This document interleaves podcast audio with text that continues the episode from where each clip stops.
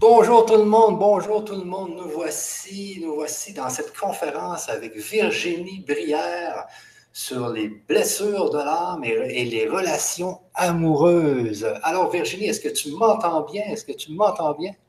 Écoute, je t'entends super bien, Michel, c'est parfait. Superbe. Alors, nous allons ce soir parler de ce sujet qui est très chaud, donc justement les relations amoureuses. C'est très, très, très euh, prenant. Moi-même, je suis dans une relation amoureuse et, et, souvent, il y a des conflits. Donc, il y a le rejet, l'attraction. Donc, on joue dans tout ça. Et l'âme, souvent, peut avoir mal. Moi, ce que ça me fait souvent aussi quand euh, euh, j'ai des problèmes avec ma copine et puis qu'on est trop loin et que ça fait trop longtemps, eh bien, ça peut me serrer dans le cœur, me serrer au niveau du plexus. Mmh. J'imagine que ça, J'imagine que c'est l'âme qui, qui, travaille, je ne sais pas trop. Tu vas pouvoir nous en dire beaucoup plus sur le sujet, Virginie, j'en suis sûre. Oui, ce soir, ça va être le but de savoir surtout pourquoi les relations amoureuses, elles ne fonctionnent pas. Et tu parlais effectivement de cette sensation qu'on a dans le cœur avec l'âme, puisque l'âme, qu'on appelle aussi l'inconscient, hein, ça dépend à quelle école on va. Là, en spiritualité, on va parler d'âme, mais âme regarde âme, amour amant, amitié, c'est toutes ces sensations, ces émotions que l'âme nous fait vivre.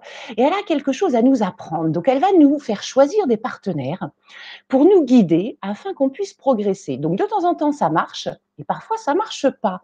Et on va essayer de comprendre lorsque ça marche pas, qu'est-ce qu'on avait à comprendre? Voilà le thème de ce soir, afin qu'on ait tous, après, ben, des relations amoureuses épanouissantes. OK, c'est ça. Donc, des fois, ça ne marche pas, justement. Eh ouais, des, fois, ça ne marche pas. Parce que moi, dans ma vie, j'ai quand même eu, je pense, c'est six ou, euh, six ou sept grandes relations qui ont duré des années. Et, euh, et aujourd'hui, encore, j'ai de la misère avec tout ça. Euh, qu'est-ce qu'on fait, Virginie? Dis-nous. Alors déjà, on va essayer de comprendre ce qui se passe. Je vais tout vous expliquer avec un petit PowerPoint. Euh, on sait qu'on aime bien entendre les gens, mais on aime bien voir. On va commencer par comprendre déjà qu'on a un cerveau qui fonctionne aussi bien lorsqu'on voit les choses que lorsqu'on les entend, et qu'on absorbe plus de données en voyant et en entendant en même temps. Alors, je vais faire un petit partage d'écran. Et je vais vous montrer, hop, un petit PowerPoint. Voilà, et je, reviendrai de temps en temps montrer ma petite tête aussi. Euh, pour l'instant, on va le faire comme ça au début. Voilà. Échec amoureux et blessure inconsciente. Allez, on attaque. Bienvenue. Donc moi, c'est Virginie Brière, je suis coach en développement personnel et en développement spirituel, je suis hypnothérapeute, j'habite Nantes et je travaille partout maintenant avec Skype, c'est super. Et notamment, j'offre un premier rendez-vous qui est en donation libre qui va vous permettre justement de savoir ce que votre âme veut vous faire travailler dans cette vie-là. Et puis, ben, j'ai un Facebook qui s'appelle Quand la chenille devient papillon et bien sûr une page YouTube. Allez, on attaque directement. Donc, quand la chenille devient papillon, ça c'est ma page, euh, ma page euh, Facebook. Donc, c'est un concept unique et complet qui va surtout s'occuper de la cause. Vous savez, lorsque euh, on a des soucis, souvent on voudrait régler les conséquences. Mais si on ne règle pas les conséquences, comme une herbe, hein, si on fait simplement que de la queue la couper et qu'on ne retire pas les racines, le problème ne sera pas réglé sur du long terme. Donc là, moi, je m'occupe notamment de la cause des kilos en trop, des échecs sentimentaux, du développement de la force intérieure, des blessures de l'âme et surtout de la spiritualité. Et d'ailleurs, on vous proposera prochainement avec euh, Michel une école de spiritualité qui s'appelle l'école de lumière, mais pour l'instant, je n'en dis pas plus, ce sera une surprise pour cet été. Allez, voilà ce qu'on va voir ce, euh, soir dans cette, euh, conférence. Donc d'abord, les bases de notre fonctionnement les pièges à éviter en amour, quelles sont les différentes blessures que notre âme nous fait vivre, et puis ben, bien sûr comment on peut euh, se réparer? Avoir une nouvelle vision de la relation, comment si vous êtes célibataire depuis longtemps ou si vos relations elles ne marchent pas, vous allez pouvoir trouver le partenaire parfait pour vous. Et puis enfin, comment communiquer dans ce couple pour faire grandir la relation? Alors, je vais essayer de mettre ma petite caméra sur le côté. il y a des fois, je vous laisserai l'écran en entier. Voilà. Hop, comme ça, vous avez et l'image et la double image. Donc, nos bases de fonctionnement.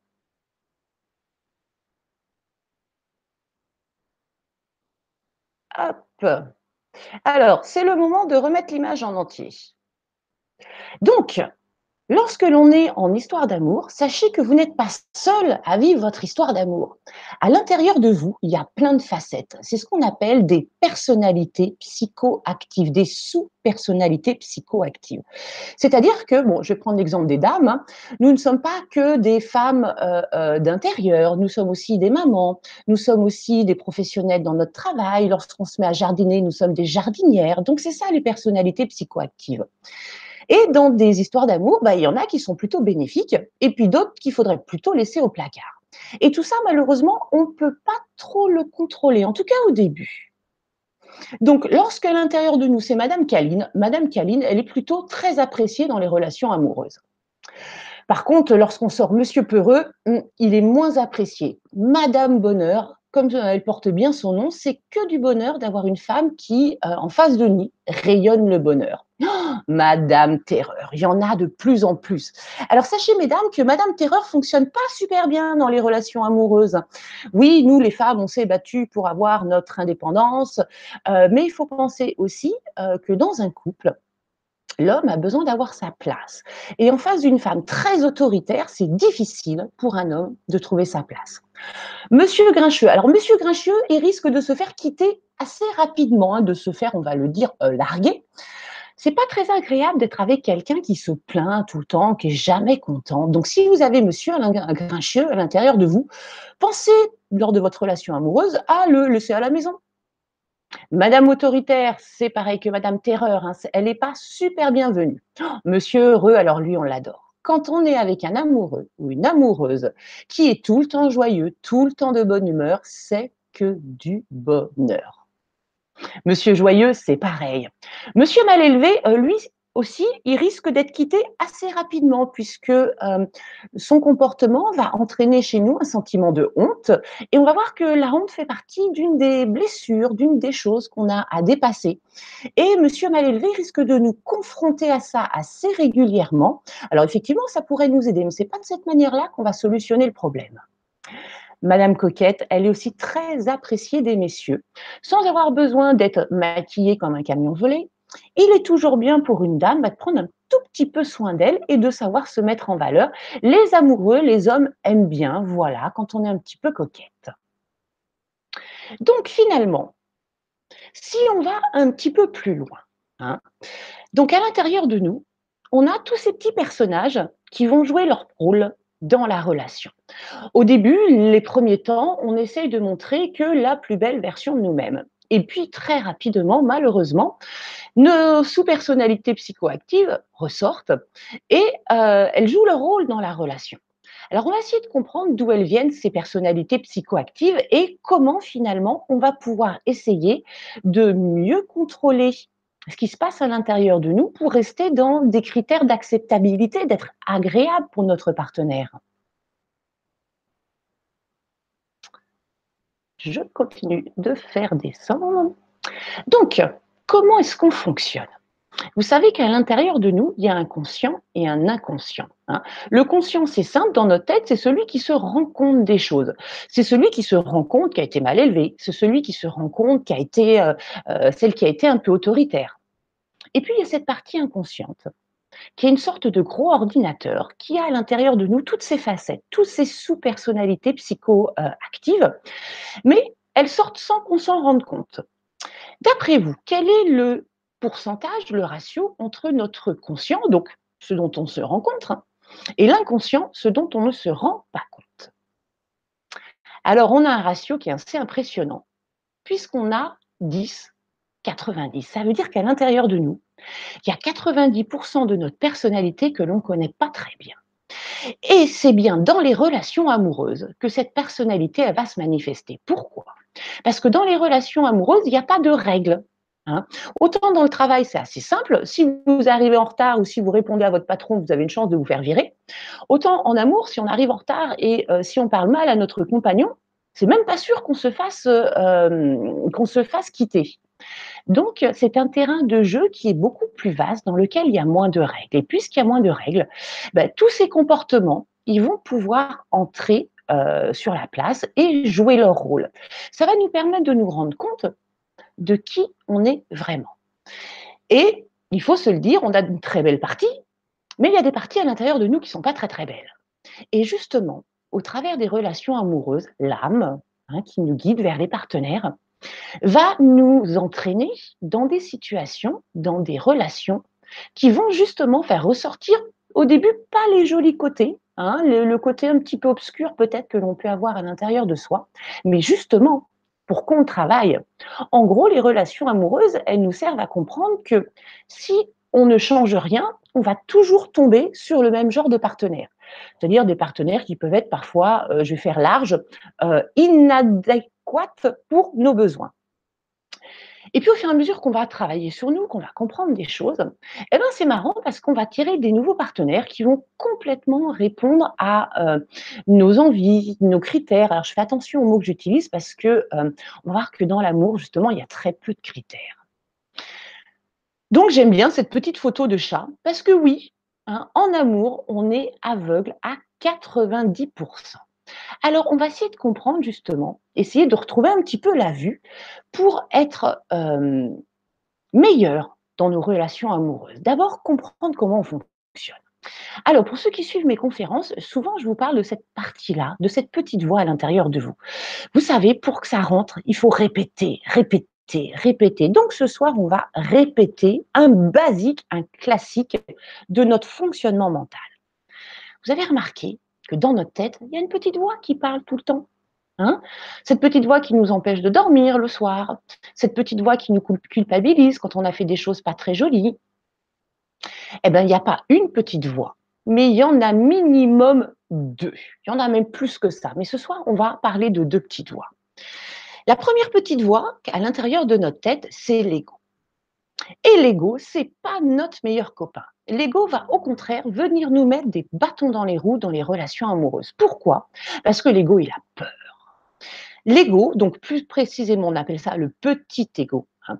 L'ego nous sert dans euh, la vie de tous les jours, c'est notre système de sécurité. Donc effectivement, lorsque euh, euh, on est un petit peu pressé et qu'on traverse sans regarder, l'ego va faire battre notre cœur beaucoup plus vite pour réactiver des systèmes primitifs de survie et nous obliger à tourner la tête pour regarder s'il n'y a pas de voiture. Donc pour ça, on lui dit merci. Mais au fur et à mesure, il s'est un petit peu, il a pris ses aises, on va dire, l'ego. Hein. Il veut nous protéger, certes, mais il aimerait qu'on vive dans une caverne enfermée pour qu'il nous arrive rien. Si on l'écoute, on va aller dans cette caverne, hein, et il va rien arriver. Plus de relations amoureuses, elles vont passer devant la caverne, on va aller voir, elles vont passer sans s'arrêter. Donc l'ego comprend bien son rôle, c'est de nous protéger. Malgré tout, on ne peut pas être protégé de tout.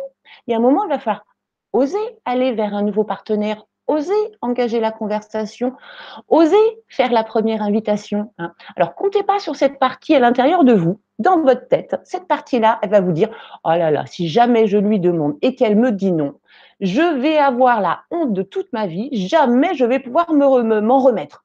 Donc, bah, je ne vais pas demander. Ah, ouais. Enfin, si on écoute cette petite voix à l'intérieur de nous, on ne va jamais demander. Et c'est le meilleur moyen de finir célibataire à vie. Hein. Donc, on va apprendre à reconnaître cet ego dans notre tête. Donc, c'est le système de survie. Dans votre tête, ça va être du je. Donc, la petite voix, elle nous dit J'ai peur qu'elle se moque de moi. J'ai peur qu'elle dise non. J'ai peur de ne pas être à la hauteur. Elle est tellement bien et moi, je suis tellement euh, euh, pas bien. Euh, voilà un petit peu. Bon, il est plus évolué que ça. Hein. Il a beaucoup de stratégies, l'ego, dans notre tête pour nous faire perdre nos moyens. Donc, son principal outil de travail, c'est de nous faire peur. Encore une fois, pour nous protéger, mais ça ne nous aide pas. Hein. Lorsque le premier rendez-vous amoureux, on a les jambes qui tremblent, le ventre noué et la gorge serrée, on n'est pas dans nos meilleures capacités pour séduire un partenaire. Donc, si on peut laisser l'ego de côté, ce serait pas plus mal. L'ego, vous allez le reconnaître dans votre tête puisqu'il fonctionne avec ce qu'on appelle des pensées. Alors, qu'est-ce que c'est une pensée? Une pensée, ça va être une grosse locomotive avec derrière des petits wagons.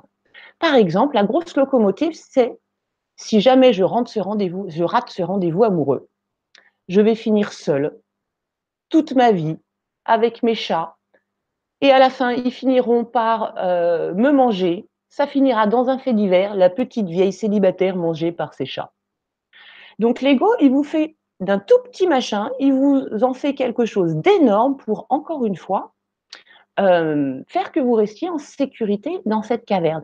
Mais quel dommage, hein, le prince charmant ou la princesse charmante, qui n'existe pas, mais en tout cas sont certainement pas dans la caverne, euh, la personne qui est faite pour vous, elle est en dehors de la caverne. Donc cette voix à l'intérieur de vous qui vous dit que ça ne marchera pas, qui vous dit que vous n'êtes pas à la hauteur, qui vous dit que le rendez-vous va mal se passer, faut pas l'écouter. Hein, parce qu'à côté de lui, de cet ego, on a une deuxième petite voix. Et c'est la voix de l'âme. Et comme je disais au début, hein, l'âme, amour, amitié, amant. Hein.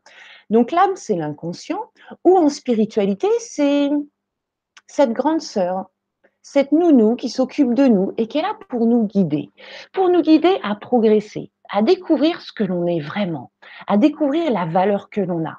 Et pour elle, c'est facile de nous guider dans les relations amoureuses. Donc, elle va nous guider vers des bons partenaires. Euh, et si on ne l'écoute pas, malheureusement, on va se laisser avoir par ce qu'on appelle des schémas répétitifs et on va rencontrer toujours la même problématique, même si le style de partenaire change, euh, puisqu'on n'aura pas compris la leçon. Vous savez, c'est un petit peu comme ça dans la vie. Tant qu'on n'a pas compris, eh ben, la leçon est répétée. Eh ben, en amour, c'est pareil. Tant qu'on n'a pas évolué, on tombe sur le même genre de partenaire. Donc, ça va être les relations amoureuses un terrain pour grandir et se comprendre soi. Donc, dans notre tête, l'âme, qui est donc euh, une amie, celle qui maîtrise, qui envoie les émotions, les sentiments, et ça tombe bien quand on parle de relations amoureuses, dans notre tête, elle nous parle avec du tu. Par exemple, la pensée, ça va être tu peux y arriver. Oh, tu vas être bien avec cette personne-là. Tu peux le faire, tu es intéressant, tu vas passer un bon, un bon moment lors de ce rendez-vous. Donc, mieux vaut écouter cette petite voix-là que écouter l'autre qui nous fait peur. Les outils de travail de l'âme sont la joie, le J, hein, l'amour, bien sûr, les relations, hein, et le P, c'est la paix. Ça fait un petit moyen mémotechnique de se rappeler, c'est JAP. Hein. Là, je vous ai écrit amour en entier, mais sinon, c'est le JAP, joie, amour, paix. Et elle, ce qu'elle prône, elle veut pas que vous restiez coincé dans la caverne. Elle veut que vous sortiez dehors, nu, courir dans des champs de fleurs. Elle, elle veut de la liberté. Elle veut que vous puissiez expérimenter, puisque plus vous expérimentez, vous apprenez. L'âme, celle qui donc va vous guider dans les relations amoureuses, hein, elle va vous transmettre des idées. Une idée, qu'est-ce que c'est? C'est, rappelle-le.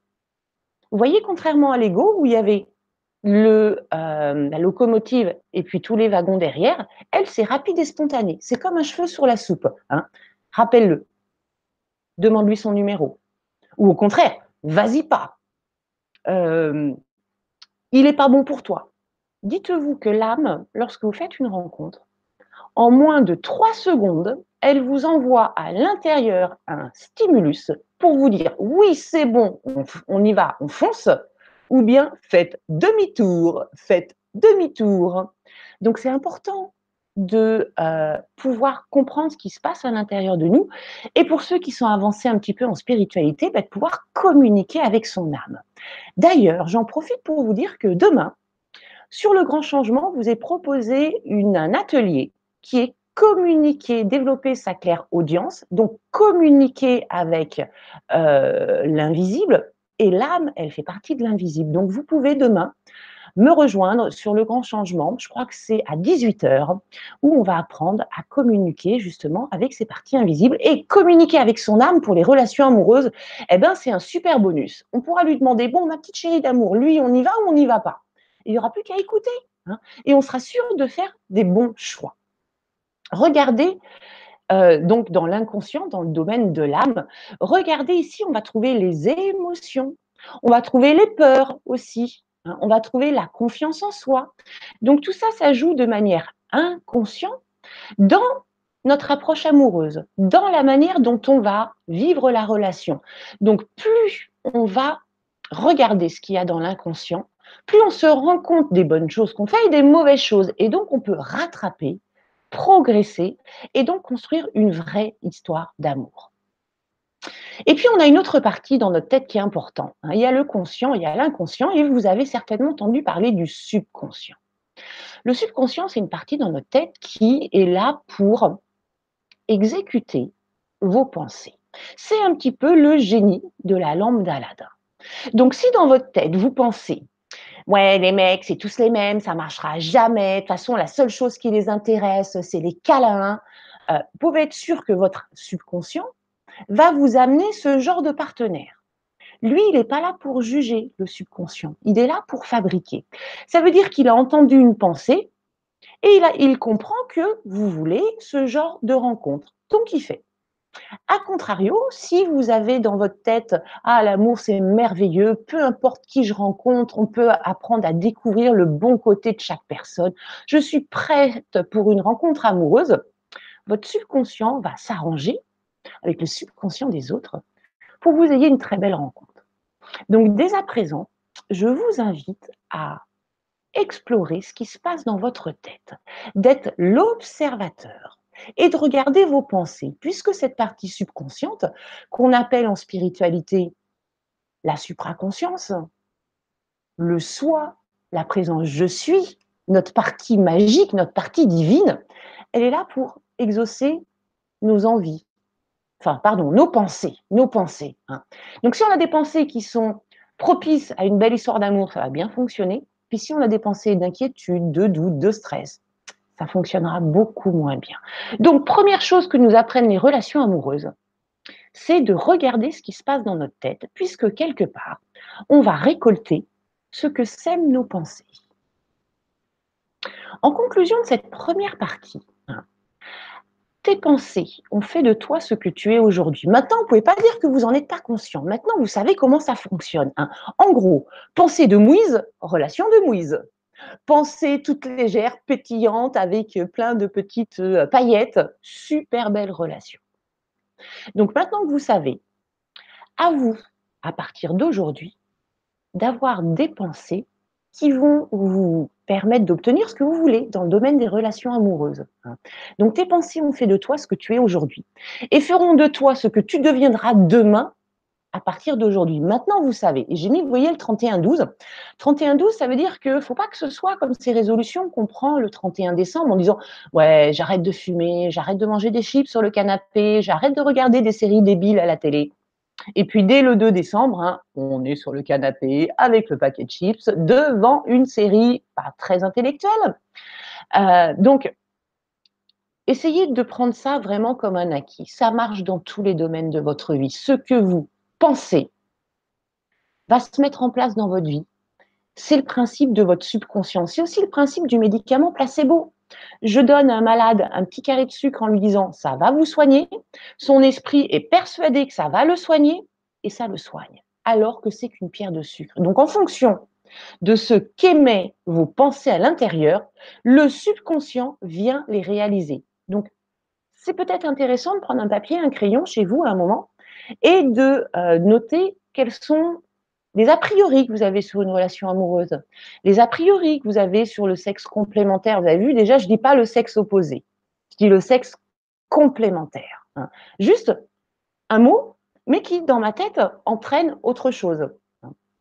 Donc, après avoir fait ce petit travail, vous vous rendrez compte de la manière dont vous voyez la relation, voyez les partenaires, et déjà peut-être un travail de rectification à faire. Ce qui veut dire qu'on va apprendre à gérer nos pensées. Les pensées ne sont que des pensées. Hein.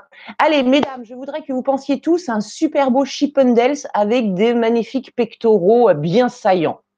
OK? Euh, Messieurs, vous pouvez penser à une jolie infirmière avec sa blouse blanche. Et puis maintenant, on pense tous ensemble euh, à, je ne sais pas, une tortue avec un maillot de bain. Vous avez la tortue et le maillot de bain? Vous voyez comment on peut penser, passer d'une pensée à l'autre On est maître de nos pensées. Donc peut-être la pensée de les hommes sont tous les mêmes, qui va vraiment pas vous aider dans une relation amoureuse, pourrait peut-être se transformer par euh, je sais qu'il existe un homme bien et j'ai envie de rencontrer cet homme bien. Voilà, j'ai transformé. Euh, il y a un homme peut-être qui est bien sur la terre. Ben voilà, celui-là il est pour moi. Donc j'ai un petit peu transformé mes pensées. Apprendre à gérer ses pensées, c'est quelque chose qu'on va euh, euh, travailler ensemble. Et euh, on verra qu'avec le grand changement, on va vous proposer à partir du 3 septembre une super école qui va vous permettre de gérer votre esprit. Une école qui s'appelle l'école de lumière connectée. Mais vous en saurez plus prochainement. Pour l'instant, restons sur ce sujet-là. Allez, on va commencer par savoir quels sont les buts d'une relation amoureuse. Allez Michel, j'ai envie que tu reprennes l'écran.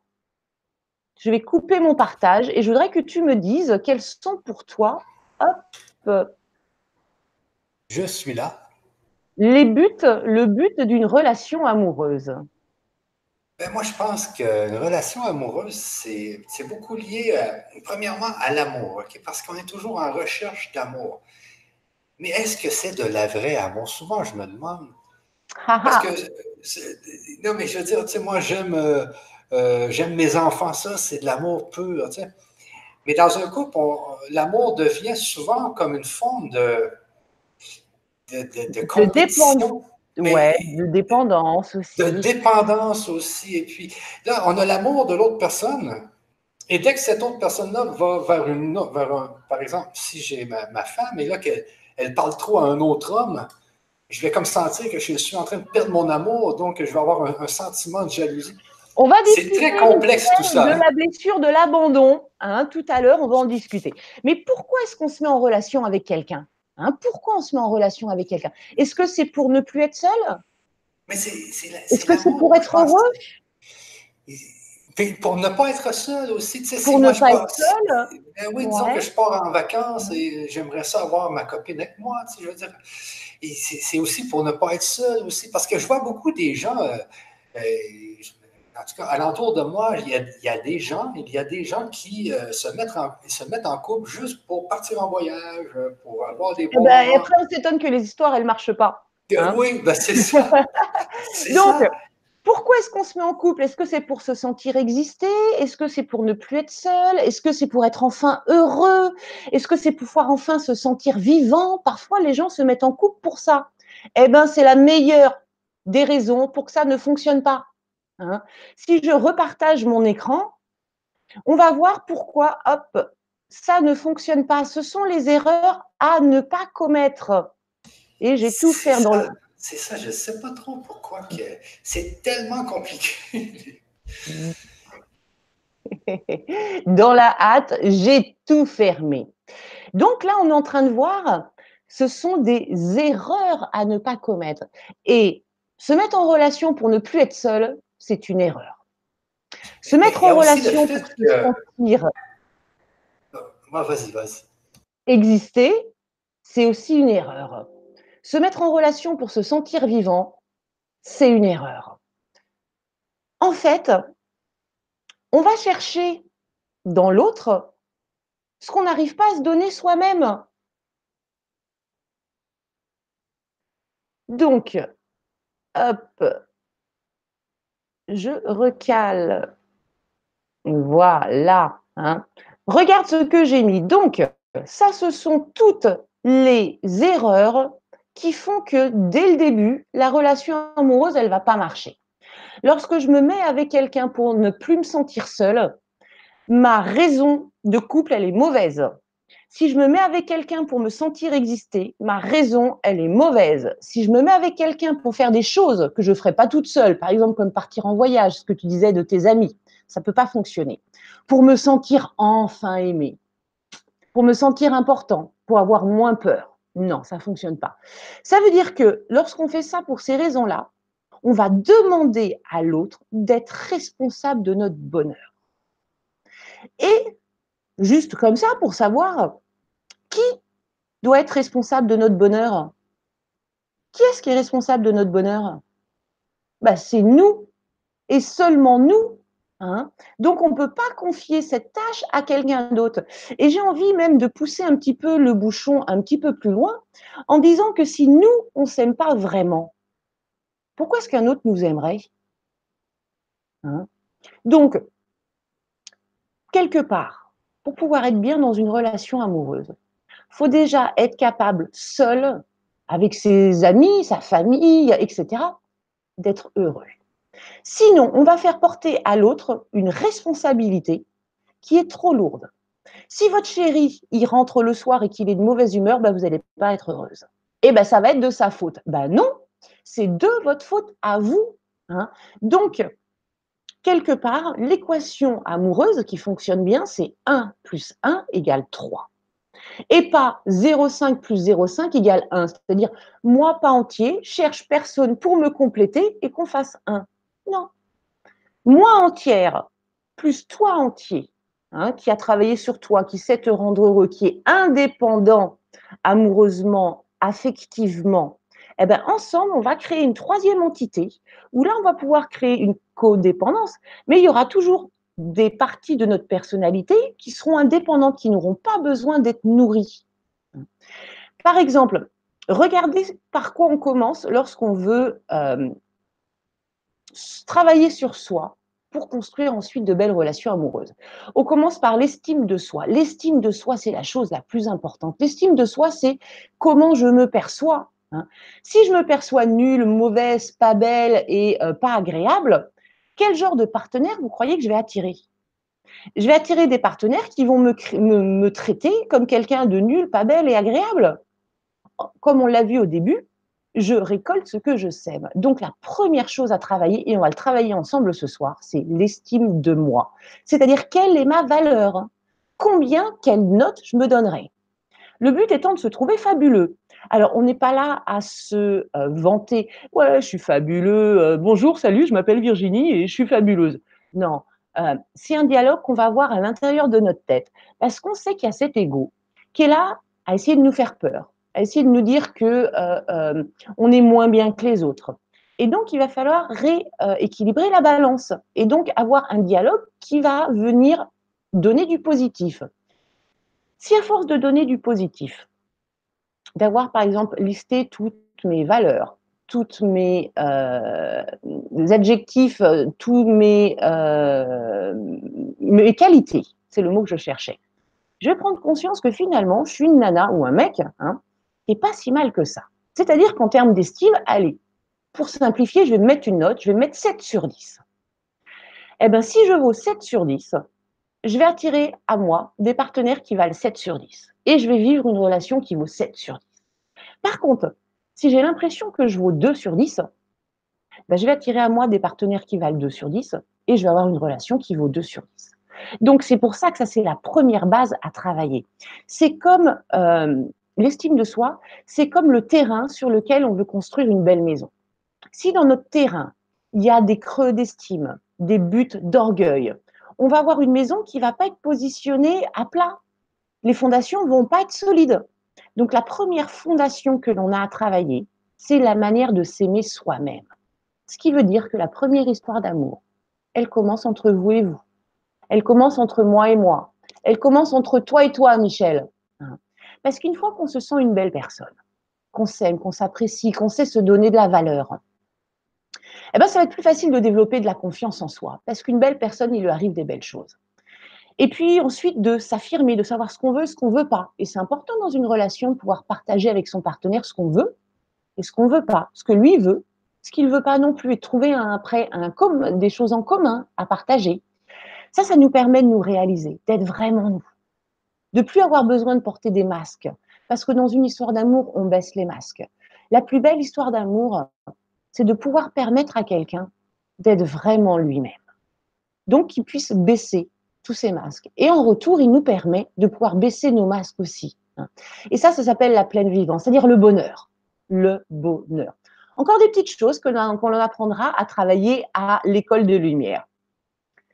Alors, on continue. Donc, d'autres erreurs à ne pas commettre. En conclusion, hein, donc, euh, qu'il y a d'autres erreurs. Hein. Mais la première relation amoureuse, elle commence avec moi-même.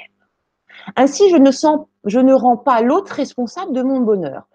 Vous, allez vous rendre compte dans les relations amoureuses que dès que chéri dit quelque chose de sympa, ouais, on est tout content. Et dès que chéri fait une critique, crac, on est de mauvaise humeur. Pourquoi? Parce que notre estime, elle n'est pas posée. Hein. Si quelqu'un nous critique, alors qu'on sait qu'on est euh, une personne fabuleuse, ça rentre par une oreille, ça sort par l'autre. Par contre, si quelqu'un nous critique alors qu'on n'a pas tellement confiance en nous, euh, on n'a déjà pas une bonne image de nous-mêmes, bah, on va être touché. Le but, c'est justement de découvrir qu'à l'intérieur de nous, et justement le côté de l'âme, hein, il y a une partie de nous qui est extraordinaire, qui est fabuleuse, qui est exceptionnelle, et c'est celle-là qu'on va faire grandir. Donc justement, je vais vous proposer un petit test d'estime de vous-même, sachant que si vous répondez non trop souvent, ça veut dire que vous avez à travailler l'estime de vous. Allez, première question. Qui est-ce qui s'arrête d'effectuer une tâche lorsqu'il commence à ressentir une douleur? Quand on a mal quelque part, si on s'aime vraiment, on s'arrête et on fait une pause. Alors parfois, on a du mal à faire les choses pour nous-mêmes on ne sait mieux les faire pour les autres. On va prendre l'image de notre meilleure copine hein, ou de notre enfant. Souvent, quand euh, nous, on a mal quelque part, je prends mon, exemple, moi j'ai très mal au dos, souvent. Hein. Euh, et avant, ben, que j'avais mal au dos ou pas mal au dos, ben, je faisais quand même du ménage. Quand il y avait du ménage à faire, eh ben, je le faisais. Ce n'était pas très sympa pour moi. Hein. Et euh, j'ai la chance d'être maman. Quand ma fille a mal au dos, eh ben, je lui fais pas faire du ménage parce que je l'aime. Donc vous voyez que parfois nous on se traite mal parce qu'on ne s'aime pas assez. Mais que quand on prend à la place l'exemple de nos enfants ou de quelqu'un euh, d'une personne à laquelle on tient, on fait ah ben non, je lui ferai pas faire ça. Ben ouais, pourquoi tu te fais à toi ce que tu ferais pas aux autres? Deuxième question. Qui est-ce qui va travailler quand il a la grippe? Ben non, quand on est malade, hein, le corps il a besoin de toute notre attention, d'être dans le repos pour pouvoir lutter contre ce virus, pour pouvoir vous permettre justement de vous relever en pleine forme d'ici une semaine. Donc là, quand on s'aime vraiment, eh ben, on se laisse le temps de se remettre. Qui c'est qui se fait des cadeaux pour son anniversaire? Il me semble pourtant que les gens, quand on les aime, on leur fait des cadeaux. Hein. qui est-ce qui se fait un bon repas complet quand il est tout seul? Bah non, on cuisine quand il y a les autres, hein, parce que nous, ça vaut pas la peine. Ouais. Est-ce que c'est s'aimer, ça? Hein? Euh, Qui est-ce qui se réconforte quand il vit un problème, quand il vit quelque chose de difficile? Souvent, on attend que ce soit les autres qui nous réconfortent. Hein qui est-ce qui se félicite quand il a réussi quelque chose? Ouais, bravo, t'as assuré ma grande. C'est des choses que je me dis. Mais ça, c'est entre moi et moi. Euh, J'espère que vous faites la même chose, parce que quand on aime les gens, on les félicite. Alors quand on s'aime soi, ben, on se félicite. Et puis justement, qui est-ce qui se fait des compliments? Qui est-ce qui se regarde de temps en temps dans la, dans la glace et qui se dit Ah, t'es pas mal aujourd'hui, euh, c'est bien, tu as donné le meilleur de toi-même, tu as été euh, super gentil avec telle personne, bah bravo, euh, je suis fière, on est fier de toi, bravo, c'est bien, hein, de se dire ce genre de choses.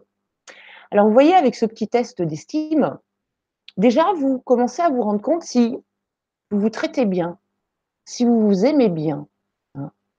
Maintenant, pensons à cette question. Si vous, vous vous traitez pas bien, si vous, vous vous aimez pas bien, pourquoi quelqu'un d'autre le fera à votre place? Donc, la première chose, c'est d'apprendre à développer sa valeur. Comment est-ce qu'on fait pour développer un peu de valeur? Donc, je travaille mon estime. Vous pouvez lister qu'est-ce que vous êtes capable de faire pour vous-même vous pouvez vous donner une valeur et de voir euh, cette valeur, ce, qu'elle représente et comment vous pouvez la faire augmenter. Regardez comment vous vous parlez. Regardez ce que vous pensez vraiment de vous. Hein, lorsque vous êtes seul avec vous-même, est-ce que vous vous trouvez génial ou est-ce que vous vous trouvez nul? Est-ce que ça varie? Est-ce qu'il y a des matins où vous vous trouvez nul et puis en soirée où vous vous trouvez génial? Ça veut dire que cette valeur, euh, elle n'est pas encore stable. Hein. Vous, vous êtes constant à peu près constant. Hein. on a à peu près euh, toujours les mêmes qualités qui se révèlent à l'intérieur de nous. Alors pourquoi est-ce que notre valeur, elle oscille? Tout simplement parce que l'estime de soi, qui est normalement transmise par les mamans, hein, après les mamans, elles font comme elles peuvent, euh, il n'a pas, il n'est pas assez fort. Le rôle d'une maman, c'est de dire à son enfant que euh, elle est la chose la plus belle, elle est le cadeau le plus extraordinaire d'une vie, et que l'enfant, il se sente important, il se sente estimé. Une maman, elle dit des mots d'amour. Une maman, elle prend dans les bras, elle fait des câlins. Alors ça, c'est la super maman. Hein. On n'a pas tous eu une super maman. Euh, on, je ne suis pas là pour critiquer ou pour juger, juste pour constater. Moi qui suis maman, c'est beaucoup plus facile à dire qu'à faire. Hein. On fait comme on peut. Mais sachez que pour avoir une bonne valeur de soi-même, le regard de la maman, plus tard le regard des professeurs, des amis, est super important. Mais ce qui est bien dans cette valeur, c'est que si euh, maman et les copains l'ont mal construite, eh ben vous pouvez, vous, la reconstruire en justement vous apportant de la valeur, vous apportant de l'attention quelque part, il va falloir jouer le meilleur ami, le meilleur parent pour vous-même. C'est plus maintenant à nos âges, hein, c'est jusqu'à 10 ans que maman elle construit ça. Au-delà de 10 ans, c'est plus à maman de le faire, ça va être à nous de le faire tout seul. Donc quand on va se sentir nul dans une situation, c'est l'ego, hein, notre petite voix de tout à l'heure qui va nous dire ouais, t'es nul. Il va falloir qu'on puisse contre-objecter. Eh, je suis pas si nul que ça. J'ai des qualités. J'ai euh, été capable de faire ça. Ok, je suis pas encore au top, mais je progresse et je suis content de ma progression. Au fur et à mesure, à vous parler comme ça dans votre tête, vous allez développer de plus en plus de valeur. Et lorsque vous serez devenu un 7 sur 10, un 8 sur 10, eh bien, vous allez créer des relations amoureuses qui vont avoir des valeurs de 7, de 8 sur 10. Et là, l'amour, c'est sympa. Regardez cette petite citation de Charlie Chaplin.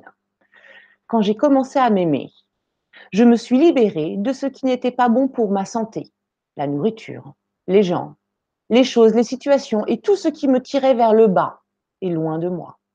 Au début, j'appelais ça de l'égoïsme sain. Aujourd'hui, je sais que c'est l'amour de soi. Donc, encore une fois, la première histoire d'amour, c'est entre vous et vous. Comment vous pouvez aimer quelqu'un correctement si vous ne vous aimez pas correctement? L'autre, il va le sentir au bout d'un moment, il va partir, il va vous laisser. Par contre, si vous l'aimez bien, parce qu'il n'y a pas beaucoup de personnes qui savent bien aimer, parce que vous êtes entraîné sur vous-même, ben, la personne, il y a très peu de chances qu'elle vous quitte. Hein. Alors, on continue pour développer cette estime de soi. Cette estime de soi, c'est ce qu'on appelle le je suis. C'est ce qu'on est vraiment, ce je suis. Sauf que l'ego et toutes ces choses qu'on a emmagasinées dans notre inconscient peuvent nous faire croire parfois que on est un peu nul, on n'est pas à la hauteur, on ne sait pas faire. C'est pas vrai. À l'intérieur de nous, on a tous des qualités. Et lorsqu'on veut développer de l'estime, les premières choses qu'on commence à, à travailler, c'est se rendre compte de nos qualités. Donc, si vous avez quelques minutes, je vous invite à prendre un papier et un crayon et à noter toutes vos qualités. Si vous arrivez à en noter 20 en l'espace de moins d'une minute, c'est que vous savez vous appréciez. Si vous n'arrivez pas à trouver 20, qualités en une minute, c'est que vous avez besoin d'apprendre à vous connaître. Parce que ces qualités, vous les avez à l'intérieur de vous. Une fois que vous avez noté ces 20 qualités et que vous les regardez régulièrement, ça rappelle à votre esprit, à votre inconscient, qui vous êtes. Vous vous rappelez le rôle de l'ego, hein, c'est de vous faire peur. Par contre, si vous lui opposez à ça la liste de toutes vos qualités, vous pouvez cette fois-ci entrer en conscience et donc exprimer votre valeur. Et cette valeur, c'est ce que vous êtes vraiment, c'est ce qu'on appelle le je suis. Donc, dans ce je suis, il y a aussi vos valeurs à vous. Qu'est-ce qui est important? La générosité, l'altruisme, la spiritualité. Voilà, ça c'est vos valeurs et ça vous construit et ça fait quelqu'un de, vous qui euh, a encore une fois euh, euh, une belle estime de soi-même. Hein. Quelqu'un qui a de belles valeurs, c'est souvent une belle personne. Et puis, ça peut être intéressant, comme on parle de, de relations amoureuses, de savoir quels sont vos essentiels. Qu'est-ce que c'est des essentiels? Des essentiels, c'est se dire, voilà, si ça, c'est pas présent dans ma vie, je me sens pas bien. Par exemple, un de mes essentiels à moi, c'est la spiritualité. Si je devais euh, euh, arrêter la spiritualité, alors ce qui, est, difficile parce que la spiritualité, c'est ce qu'on appelle euh, utiliser son esprit. Mon esprit, je l'ai malheureusement avec moi 24 heures sur 24, ce serait difficile de ne pas l'utiliser. Mais par contre, ça fait partie de, de mes essentiels. Ce qui veut dire que chez mon partenaire, il doit y avoir cet essentiel. Et j'ai un chéri avec qui je suis depuis de longues années et figurez-vous que euh, ce chéri, je l'ai mis à la spiritualité.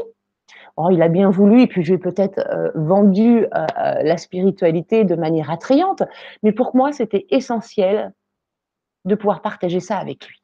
Donc ça peut être important aussi de lister vos essentiels, parce que vos qualités, plus vos valeurs, plus vos essentiels vous permettent de voir qui vous êtes et de vous rendre compte par la même occasion que vous êtes une belle personne.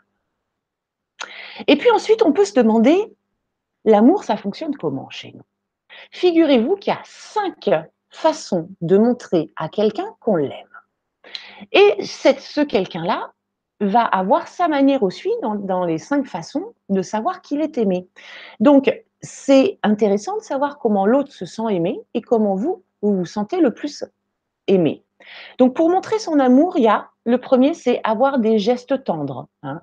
Donc, ça va être des câlins, des bisous, la sexualité. Deuxième manière de montrer son amour, c'est d'offrir des cadeaux. Troisième manière de montrer son amour, c'est de partager des moments de qualité. Quatrième manière de montrer son amour, c'est de euh, rendre des services. Et cinquième manière de montrer son amour, c'est d'avoir des paroles valorisantes. Alors, vous imaginez un couple. On imagine qu'on a Madame Geste Tendre et Monsieur Cadeau. Ben, ils vont avoir du mal à s'entendre. Parce que Madame Geste Tendre, elle va dire Oui, il me fait jamais de câlin. Ça veut dire qu'il m'aime pas. Et puis Monsieur Cadeau, il va dire Ouais, ben, elle me fait jamais de cadeau. Ça veut dire qu'elle m'aime pas. Parce que Madame Geste Tendre va donner des gestes tendres. Et Monsieur Cadeau va offrir des cadeaux. Mais comme vous voyez, c'est pas le même langage amoureux. Donc, c'est important lorsque euh, vous êtes en relation amoureuse ou que vous commencez une relation amoureuse, de savoir comment fonctionne votre partenaire. Quelle est sa manière à lui de savoir que vous l'aimez. Hein? Donc, demandez-lui comment est-ce qu'il fonctionne. Est-ce qu'il fonctionne avec des gestes tendres? Est-ce qu'il a besoin de cadeaux pour se sentir aimé? Est-ce qu'il a besoin de moments de partage? Est-ce qu'il a besoin qu'on lui rende des services? Est-ce qu'il a besoin de paroles valorisantes? Vous voyez bien, enfin moi j'ai un papa qui est comme ça. Euh, le mot je t'aime dans ma famille, c'est un petit peu, euh, euh, on l'utilise pas beaucoup. Je le dis plus à mes, à mes enfants que mes parents me l'ont dit. Mais par contre, il y a beaucoup de services rendus. Donc, mon, petit papounet, il est tout le temps Est-ce que tu veux que je te fasse ta vidange de voiture? Est-ce que tu veux que j'arrose tes plantes? Est-ce que tu veux ceci? Donc, c'est toujours, il veut rendre service. Et ça, ça veut dire je t'aime, ma fille. Hein.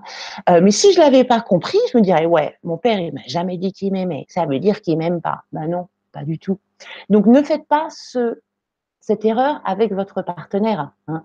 Il va faire que vous rendre des services, alors que vous, vous attendiez le petit cadeau, le petit geste tendre. Ben, vous pouvez lui dire, mon chéri, tu sais, moi, je ne fonctionne pas comme ça. Est-ce que ce serait possible d'avoir plus de gestes tendres? Je ne sais pas si vous avez remarqué, hein, mais la télépathie n'est pas encore en place chez tout le monde. Donc, étant donné que la télépathie ne fonctionne pas très bien, le mieux, c'est de communiquer avec son partenaire. Et puis, comme on parle d'amour, bah, c'est bien aussi dans cette partie, quand on se découvre qui je suis, de savoir quels sont nos rêves d'amour. C'est quoi le rêve de notre plus belle histoire d'amour? Est-ce qu'on veut rencontrer un prince qui a des châteaux? Est-ce qu'on veut rencontrer un berger pour vivre avec lui en Ardèche? Est-ce qu'on veut une grande histoire d'amour, faire des enfants? Est-ce qu'on veut juste un petit truc qui soit fusionnel, mais de temps en temps? C'est important de savoir ce que l'on veut. Parce qu'à un moment, on va aller le chercher il y a toujours deux solutions en amour, c'est attendre que ça tombe ou bien aller le chercher. Eh bien, on va aller le chercher, nous. Hein. si on continue, donc une fois que l'on a travaillé cette estime de soi, où on se rend compte qu'on est formidable, hein, donc ça c'est notre langage intérieur, Hein. histoire de revenir équilibrer la balance avec l'ego qui nous dit je suis nul, je suis nul, je suis nul. On va dire non, non, non, non, on est formidable et on sort notre liste de 20 adjectifs pour bien se rappeler qu'on est formidable. Donc une fois que l'on se sent formidable, on se met à rayonner. Ça vous est jamais arrivé, ça? Vous avez été célibataire pendant un an, deux ans, d'un seul coup, vous trouvez un amoureux. Et c'est quatre, cinq, six autres amoureux qui se présentent. Pourquoi? Parce que le premier vous a fait rayonner. Donc en fait, quelque part, juste pour trouver un amoureux, pour attirer un amoureux, parce qu'après on va choisir, hein, euh, mais au moins pour attirer des amoureux, il faut commencer par rayonner. Et pour rayonner, bah, c'est savoir à l'intérieur de soi bah, qu'on est une belle personne. Juste ça. Et que ce je suis une belle personne, il soit sincère, il soit authentique. Et c'est la résultante de tout le travail que l'on aura fait d'abord d'estime de soi-même, cette première histoire d'amour entre nous et nous. Quand nous, on s'aime vraiment, on rayonne. Et on va attirer à nous des partenaires qui rayonnent aussi.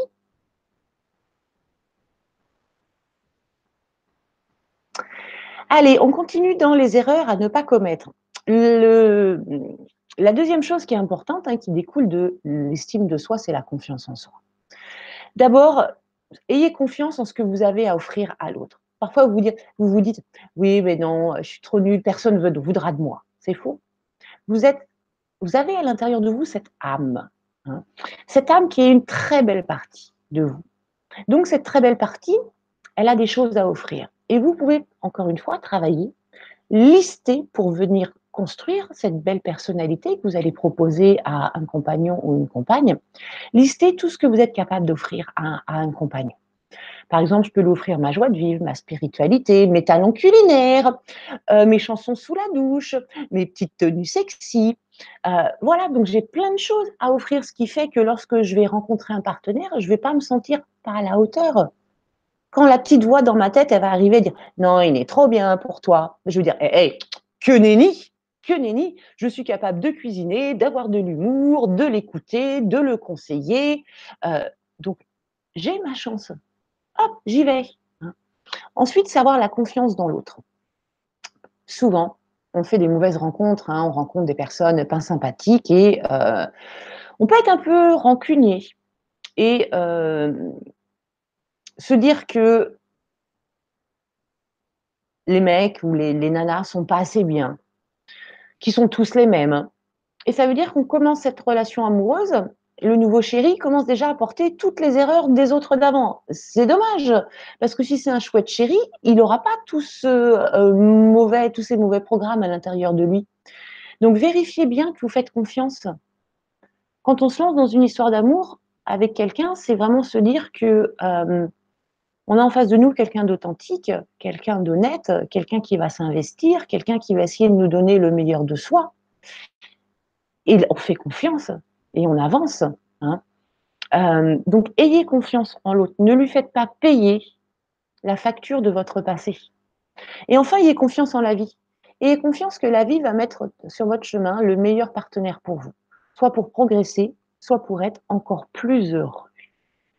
Donc voilà, cette confiance qui est importante à travailler. Et toujours dans ces comptes à régler, hein, sachez qu'il y a d'autres pièges à éviter. Souvent dans les histoires d'amour, on essaye de réparer ce qui n'a pas fonctionné dans notre enfance avec maman, papa. Si euh, maman nous a pas donné assez d'amour, on va avoir tendance à chercher une compagne qui va ressembler à maman, et on espère qu'elle va venir réparer, venir nous donner tout l'amour que nous n'avons pas eu quand on était petit. Ça, c'est ce qu'on appelle le complexe d'Electra. Et puis la même chose avec papa, hein, la petite fille qui va chercher dans un, compagnon euh, les qualités de son papa pour exister auprès de son papa. C'est le complexe d'Oedipe. Donc, on va avoir tendance à souvent choisir un partenaire qui va ressembler à l'un de nos parents. Après, bon, pourquoi pas, si on a des parents qui en amour étaient très très doués, je dirais que c'est plutôt bien. Mais si on a des parents qui en amour n'étaient pas spécialement doués, on va recommettre les mêmes erreurs qu'eux. Allez, je prends un exemple. On imagine que euh, papa était un coureur de jupons. Donc, imaginons que ce coureur de jupons, il ait une couleur, il soit bleu. Eh bien, vous allez avoir la petite fille qui, lorsqu'elle devient femme, va être attirée par les couleurs de jupons, par les coureurs de jupons. Pourquoi? Parce qu'elle a été élevée dans un univers qui est bleu, l'univers de coureur de jupons. Et donc, c'est ce qu'elle connaît. Et quand elle connaît, elle est en sécurité. Ok, d'accord. Mais est-ce qu'elle est heureuse? Parce que resté dans le modèle qu'on connaît pour jouer la sécurité, ok, pourquoi pas.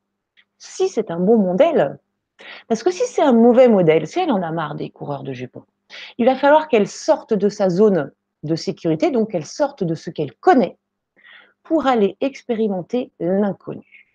Et l'inconnu, ça fait peur. Et là, vous avez l'ego qui arrive dans votre tête et qui vous euh, fait les pires scénarios possibles et inimaginables. Et comme on a peur, eh ben, on retourne dans sa caverne. Donc c'est pour ça qu'il est important de développer de la confiance en soi. Puisque dans les histoires d'amour, on va être amené à sortir de notre zone de confort. Donc vous pouvez vous amuser à euh, lister les qualités de votre papa en tant qu'amant les qualités de votre maman en tant qu'amante et euh, de voir si vous avez cherché ça ou trouvé ça dans vos partenaires et si ça a marché ou pas. Si ça n'a pas marché, il va falloir aller explorer autre chose. Allez, on va commencer à voir quelques clés. Donc, on sait qu'il y a cinq raisons pour lesquelles les relations ne fonctionnent pas. C'est ce qu'on appelle les cinq blessures de l'âme. Ça veut dire ce sont cinq situations que votre âme souhaite vous faire vivre pour que vous évoluiez, évoluez, pour que vous progressiez. si on fait un petit peu de spiritualité, on ne vient pas sur Terre pour faire métro, boulot, dodo. On vient sur Terre pour évoluer, pour apprendre. Et comment est-ce qu'on apprend? On apprend par la conscience ou par la souffrance. Et l'amour, qu'est-ce que ça peut faire mal? Eh bien, pour éviter d'avoir mal, pour éviter de revivre des échecs amoureux, on va se mettre à travailler, on va se mettre à évoluer, on va se mettre à grandir.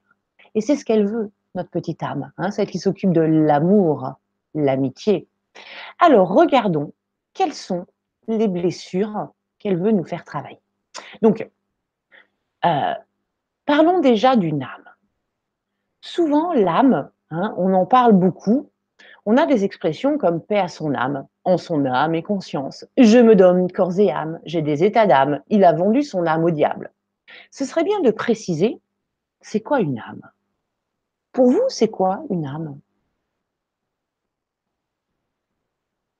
Donc l'âme, on l'a dit tout à l'heure, hein, ça vient du mot amour, amant, amitié. Hein. Euh, l'âme, c'est cette partie à l'intérieur de nous qui, comme euh, une nounou, une grande sœur, va nous guider dans toute notre vie afin qu'il nous arrive les meilleures choses. Donc soit on arrive à écouter son âme à travers de l'intuition ou au travers de la petite voix, hein, un dialogue qui est beaucoup plus clair et tout se passe bien, soit on n'est pas à l'écoute de ses ressentis, on n'est pas à l'écoute de la petite voix intérieure et du coup on est un petit peu tout seul sur ce chemin de la vie et ça peut être un peu compliqué.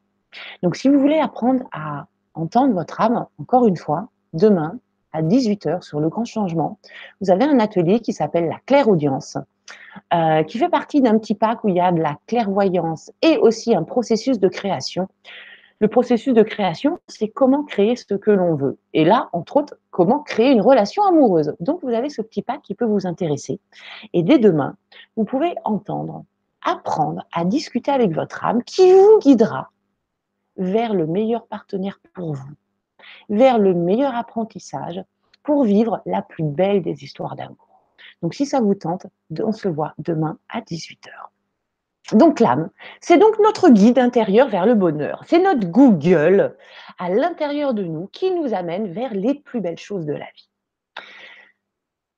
Alors, ce qu'il faut comprendre, c'est que on a des héritages à l'intérieur de nous papa, maman ont reçu de leur papa, leur maman à eux, une façon d'aimer euh, bien particulière.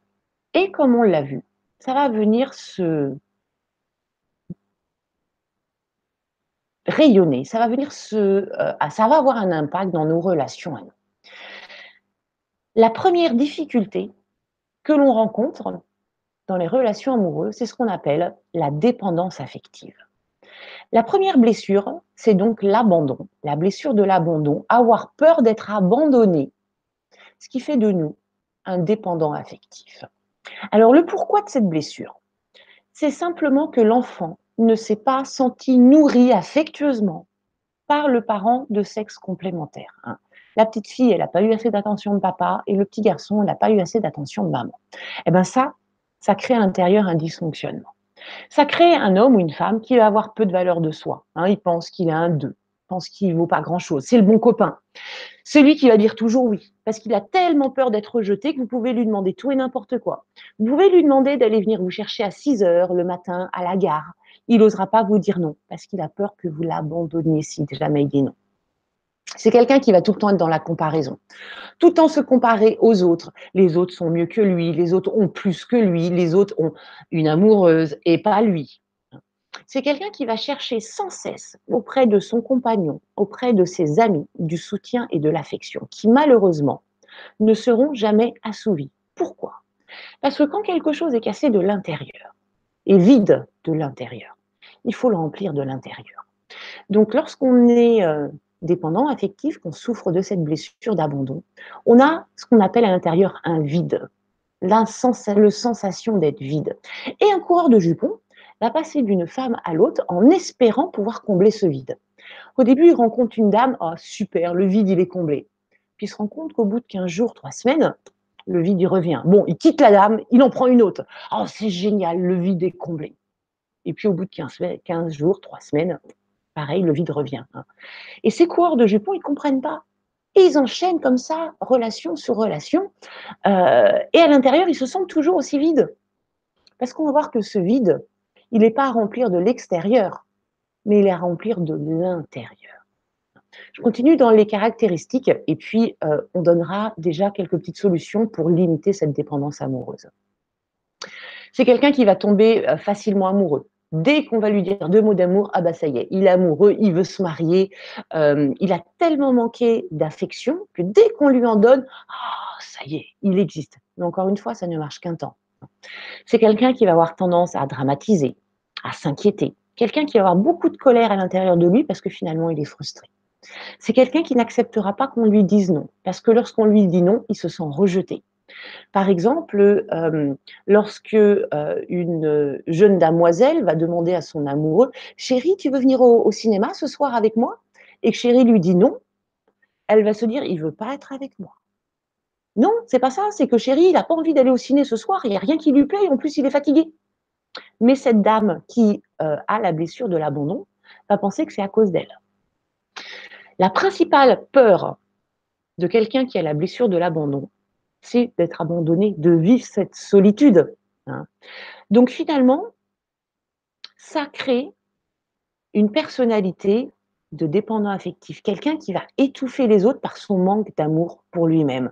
Je vais vous donner des petits exemples. Je suis sûre que vous allez en reconnaître, soit peut-être vous. Hein. Attention, c'est pas une tare d'être dépendant affectif. Hein. Si on se soigne, c'est une tare de rien faire.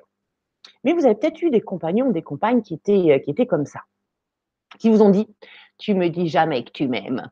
Attends, je te l'ai dit euh, il y a deux jours ou il y a trois jours. Oui, mais c'est pas assez. Hein, ces personnes-là, il faut leur dire sans cesse qu'on les aime, qu'elles sont belles, qu'elles sont formidables. Parce qu'à l'intérieur, il y a ce vide à remplir. Mais encore une fois, on ne peut pas le remplir, ce vide. C'est comme un panier euh, sans fond. Hein. Ou bien ce genre de réflexion. De toute façon, je sais que tu vas me quitter. Ben ouais, la personne, elle pense qu'elle vaut deux. Donc forcément, elle sait qu'elle va se faire quitter. Mais à force de réagir comme un deux, elle va vraiment se faire quitter. Ou bien cette réflexion, tu sors encore avec tes amis, je vais encore rester toute seule, mais qu'est-ce que je vais faire de ma soirée sans toi? Bah, Je sais pas, tu peux aller te faire un petit bain, te poser un petit masque, faire des trucs pour toi. Hein. Donc quelqu'un qui n'arrive pas à rester seul, qui n'est pas bien seul, qui a besoin d'être nourri par l'autre. Une autre petite phrase, si tu restes avec moi ce soir, je te repasse tes chemises pendant 15 ans. Hein. Donc être capable de négocier des trucs euh, hallucinants pour juste pas être seul. Mais on est très bien seul avec soi-même quand on s'aime. Euh, d'abord, on n'est pas seul puisqu'il y a cette petite âme qui est à l'intérieur de nous avec laquelle on peut discuter sans cesse. On n'est jamais seul quand on sait qui on est vraiment. Et puis une dernière petite phrase qui me fait beaucoup moins rire. Hein. Il m'a battu, mais il m'aime, il s'est excusé. Donc, cette, euh, on va imaginer que c'est une femme, il existe les hommes battus, hein, mais on va imaginer que c'est une femme, vu l'accord de conjugaison qu'il y a dans la phrase. Euh, de ne pas se sentir assez euh, forte, assez de valeur pour pouvoir vivre sans quelqu'un qui lui tape dessus. De pouvoir accepter d'être tapé, puisque pour que quelqu'un tape, il faut aussi que quelqu'un accepte d'être tapé. Quelqu'un subisse, quelqu'un reste. Euh, et ça, c'est typiquement les personnes qui sont atteintes de cette dépendance affective, qui préfèrent être tapées plutôt qu'être seules. Donc, si vous vous êtes reconnu dans cette blessure de l'abandon, sachez que votre rôle va être d'être autonome, d'apprendre à faire les choses toute seule, tout seul, d'apprendre à vous aimer, d'apprendre à vous occuper de vous, d'apprendre à vous rendre heureux. Donc, de créer votre 1 hein, dans l'équation 1 plus 1 égale 3, de créer votre 1 par l'indépendance. Deuxième blessure qui ressemble, c'est la blessure du rejet. Alors le pourquoi, c'est la même chose, hein, un manque de relation, de pardon, un manque de nourriture amoureuse dans l'enfance, mais cette fois-ci de la part du parent de même sexe. Donc c'est euh, la petite fille qui se sent euh, mal aimée de sa maman ou le petit garçon qui se sent mal aimé de son papa.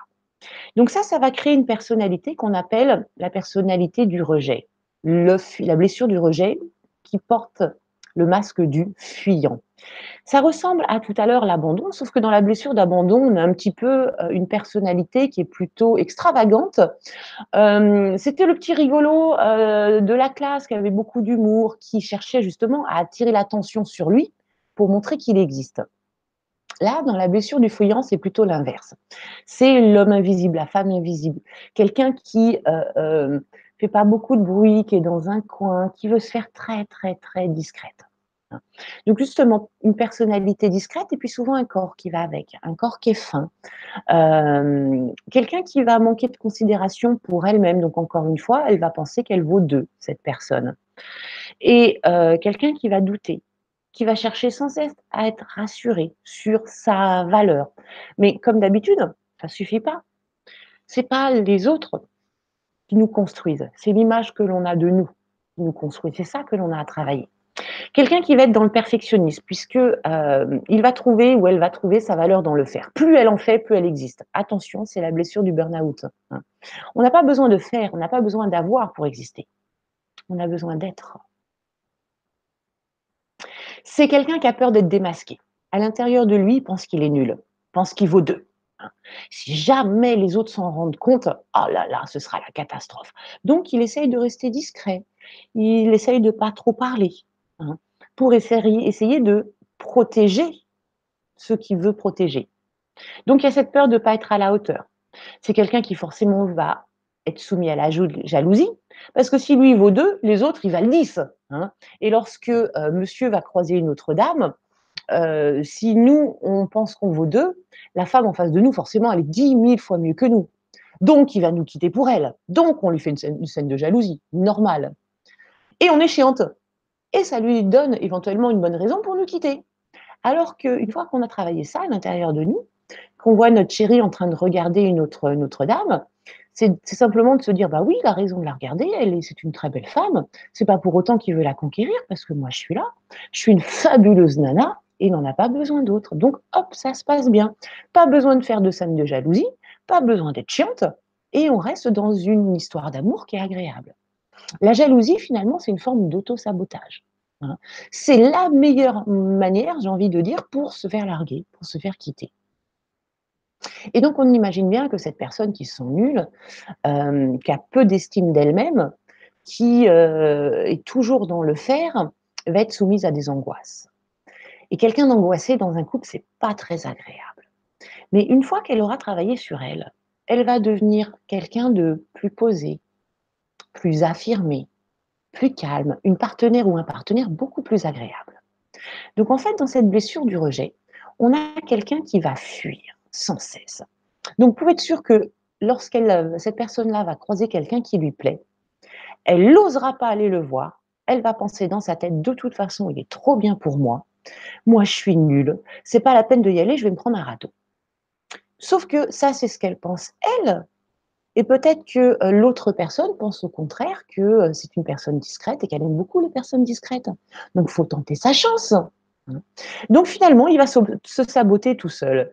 Il va fuir toutes les opportunités par manque de confiance en lui. Donc en amour, mais aussi dans le travail. C'est quelqu'un à qui vous allez proposer une promotion et il va la refuser. Il va pas se sentir à la hauteur. Donc regardez, on va retrouver des, euh, des petites phrases pour mieux comprendre sa personnalité. Donc quelqu'un qui ose pas, hein, qui a peur de déranger. Ça t'ennuie pas si je viens avec toi? Donc là, euh, il essaye comme, alors ça t'ennuie pas, donc on voit la tournure négative de la phrase, et c'est pareil, lui, il veut pas rester tout seul. Hein. Sa principale peur, c'est d'être rejeté. Donc, ça t'ennuie pas si je viens avec toi, que je te colle un petit peu? Bah euh, ouais, au bout d'un moment, on aime bien aussi avoir chacun sa liberté. Hein. Je suis trop maigre. Donc lui-même, il va se déprécier. Qu'on soit maigre ou qu'on soit euh, plus enrobé, on s'en fout, on est comme on est. Après tout ce que j'ai fait pour toi Hein, je suis sûre que vous l'avez entendu cette phrase-là. Hein. Des personnes qui sont beaucoup dans le faire. Et parce qu'elles font ça, elles attendent de votre part que vous fassiez la même chose. Euh, oui, mais c'est pas comme ça que ça marche. Hein. L'amour, justement, c'est euh, on donne sans forcément attendre quelque chose en retour. Et c'est parce qu'on n'attend rien que la relation amoureuse, elle est belle et qu'on reçoit, justement. Quelqu'un qui va se poser des questions. Euh, et si jamais tes parents ne m'aimaient pas? Et ouais, si jamais ils t'aimaient je suis sûre que Bob te plaît et que tu vas me quitter pour aller avec Bob. C'est fatigant, les gens comme ça. Hein. Euh, vous avez tous des ex qui vous ont fait ces plans-là. Eh bien, en fait, ces personnes-là, elles manquaient de valeur. Euh, elles ont besoin de développer plus de confiance en elles afin de euh, ne plus fuir, mais d'oser. Là, la solution pour ces personnes qui, sont, qui portent cette blessure de rejet, c'est d'oser peu importe qu'ils réussissent ou qu'ils réussissent pas. Ce qui est important, c'est d'oser. La blessure suivante, c'est la blessure de l'humiliation.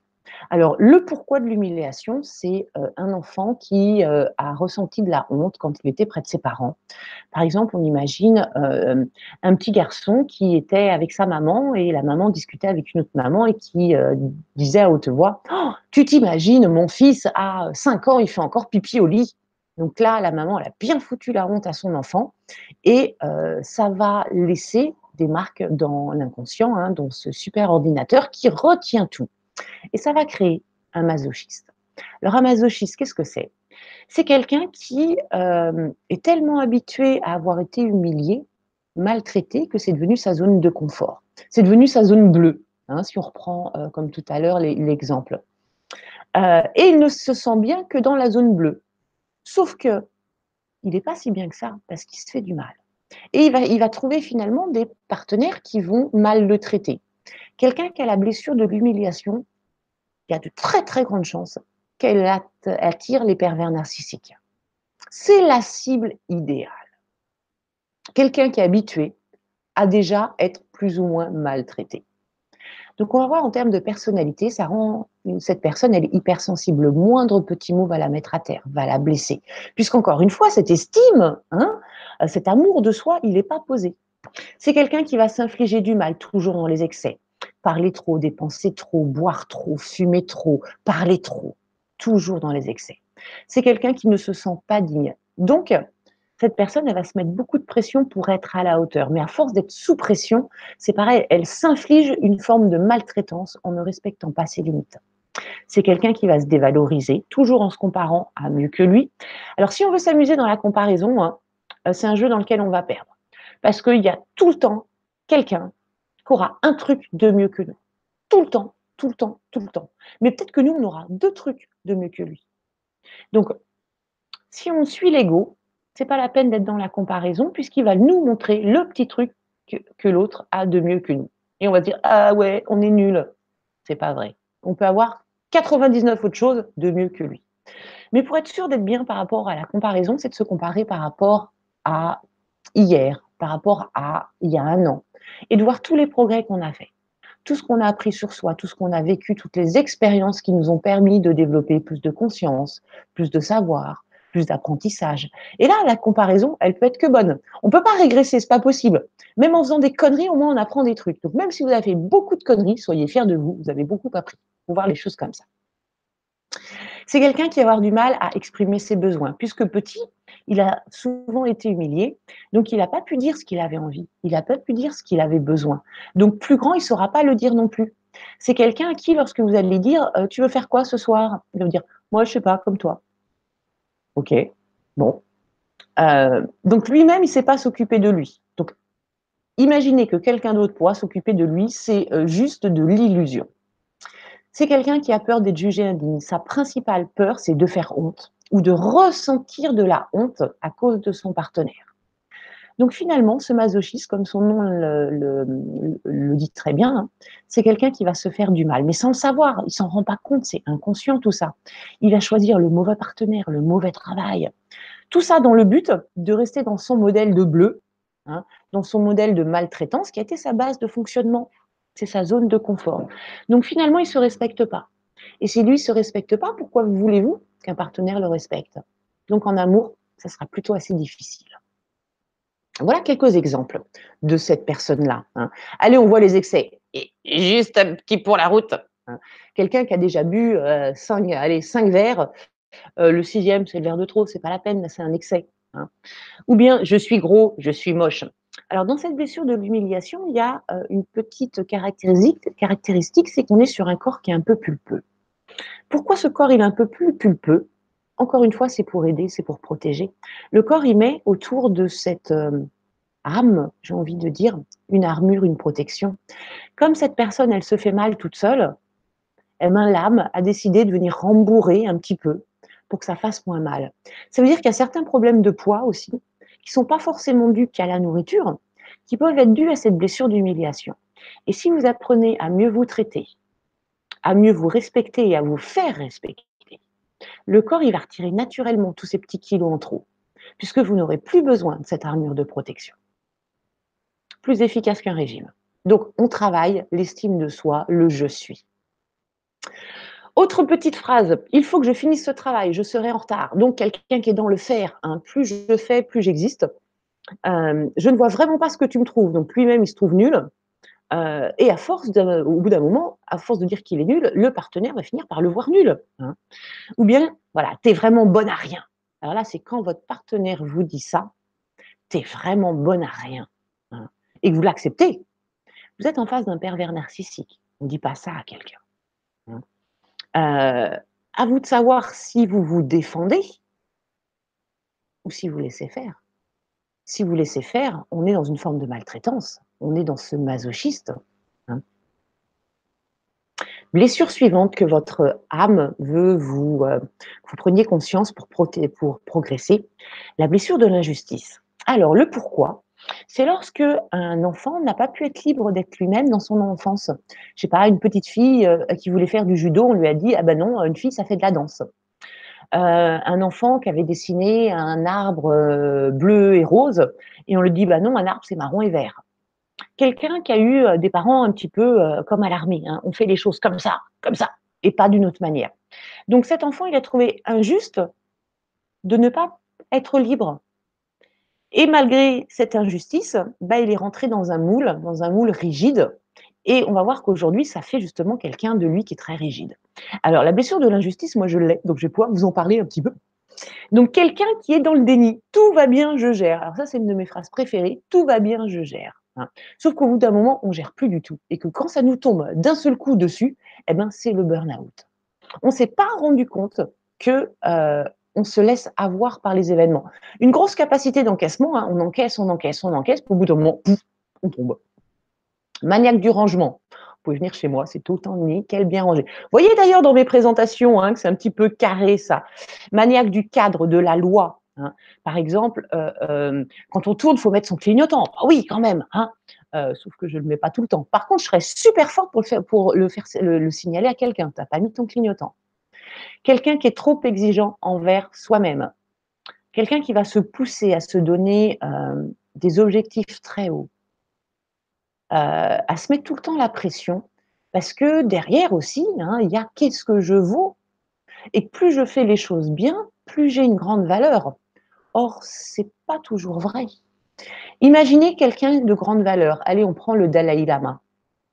Si le Dalai Lama, il rate une purée mousseline, est-ce que ça fait de lui quelqu'un de moins bien? Non. Puisque le Dalai Lama, il a développé son être. Et que le faire une purée mousseline, c'est pas important. Euh, quelqu'un qui ne va pas respecter ses, limites, qui, souffre souvent du dos. Hein. alors, si vous me connaissez, vous savez que moi, je suis très euh, douloureuse au niveau du dos. Euh, on en porte trop sur les épaules, hein. on en prend trop sur le dos, et au bout d'un moment, bah, le corps aussi vient parler. Quelqu'un qui se débrouille tout seul, il a du mal à demander de l'aide parce qu'il pense que lorsqu'il demande de l'aide, ça abaisse sa valeur. On devrait savoir tout faire. Non, euh, non, c'est pas possible. Heureusement que c'est pas moi qui ai construit ma maison, parce que sinon, se serait peut-être déjà écroulée et que j'ai demandé euh, de l'aide à un professionnel pour que le boulot soit bien fait. Et ce qui est génial quand on demande de l'aide à quelqu'un, c'est qu'on donne une chance à l'autre de nous montrer qu'il est bon dans son domaine. Et donc là, j'ai donné une chance aux maçons, constructeurs, de montrer qu'ils étaient bons dans leur domaine. Donc demander de l'aide, c'est en aucun cas être faible. C'est donner l'opportunité à quelqu'un de briller. Donc n'hésitez pas à demander de l'aide. C'est quelqu'un qui va manquer d'affirmation de soi. Alors, on n'est pas obligé de les avoir tous, hein, les caractéristiques. Par exemple, moi, je ne manque pas d'affirmation de moi, au contraire. Euh, mais justement, trouver la bonne ligne, le juste milieu dans l'affirmation de soi, ni trop, ni trop peu.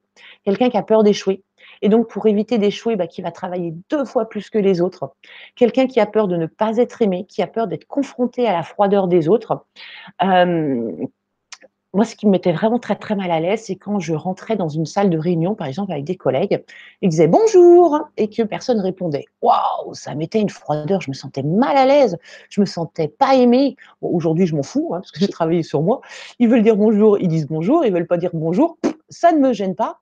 Euh, c'est comme l'histoire de la purée mousseline ratée par le Dalai Lama. Ça change pas ma valeur. Moi aussi, je suis de bonne humeur, je suis de bonne humeur et peu importe euh, les autres personnes. Quelqu'un qui va être dans le faire, hein, toujours faire plus pour montrer qu'on existe, pour montrer qu'on est quelqu'un de bien, alors que malheureusement, il faudrait privilégier l'être. Euh, cette histoire de faire être et avoir, pour résumer, euh, on investit dans notre vie à chaque fois dans l'un de ces trois verbes. Soit on investit dans l'avoir et on se dit pour être heureux, il faut que j'ai une femme, j'ai une grande maison, j'ai une grosse voiture, voilà, là, comme ça, je serai heureux. A priori, ça marche pas trop bien, hein, parce que tous les multimilliardaires, s'ils étaient tous heureux, euh, ça se saurait.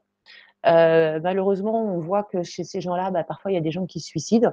Donc, bah, l'argent n'est pas le, avoir, n'est pas la solution. La deuxième solution, c'est de se dire tiens, je vais faire dans le faire. Allez, plus j'en fais, plus j'existe. Donc, euh, quelqu'un qui va être super actif, tout le temps actif. Malheureusement, il y a des moments dans la vie où on ne peut plus être actif. Hein. Quand on a une période de chômage, par exemple, on peut se dire ah, je suis nul, je ne vaux plus rien, j'ai plus de valeur, je n'existe plus et euh, on, rentre à nouveau dans le non-bonheur. Donc on voit que le faire ne fonctionne pas. Par contre, si on investit sur son être, être bienveillant, être gentil, être à l'écoute, être généreux, être spontané, euh, être sympa, bah, peu importe ce qui se passe dans la vie, votre être, on vous le retirera jamais. Donc si vous construisez votre valeur de bonheur sur le être, c'est quelque part la clé du succès. Donc là, on voit cette personne-là, euh, a investi plutôt le faire. Donc, elle a eu une éducation un petit peu à la militaire, donc elle est un petit peu militaire elle-même, donc elle va saboter ses relations avec trop de conformistes.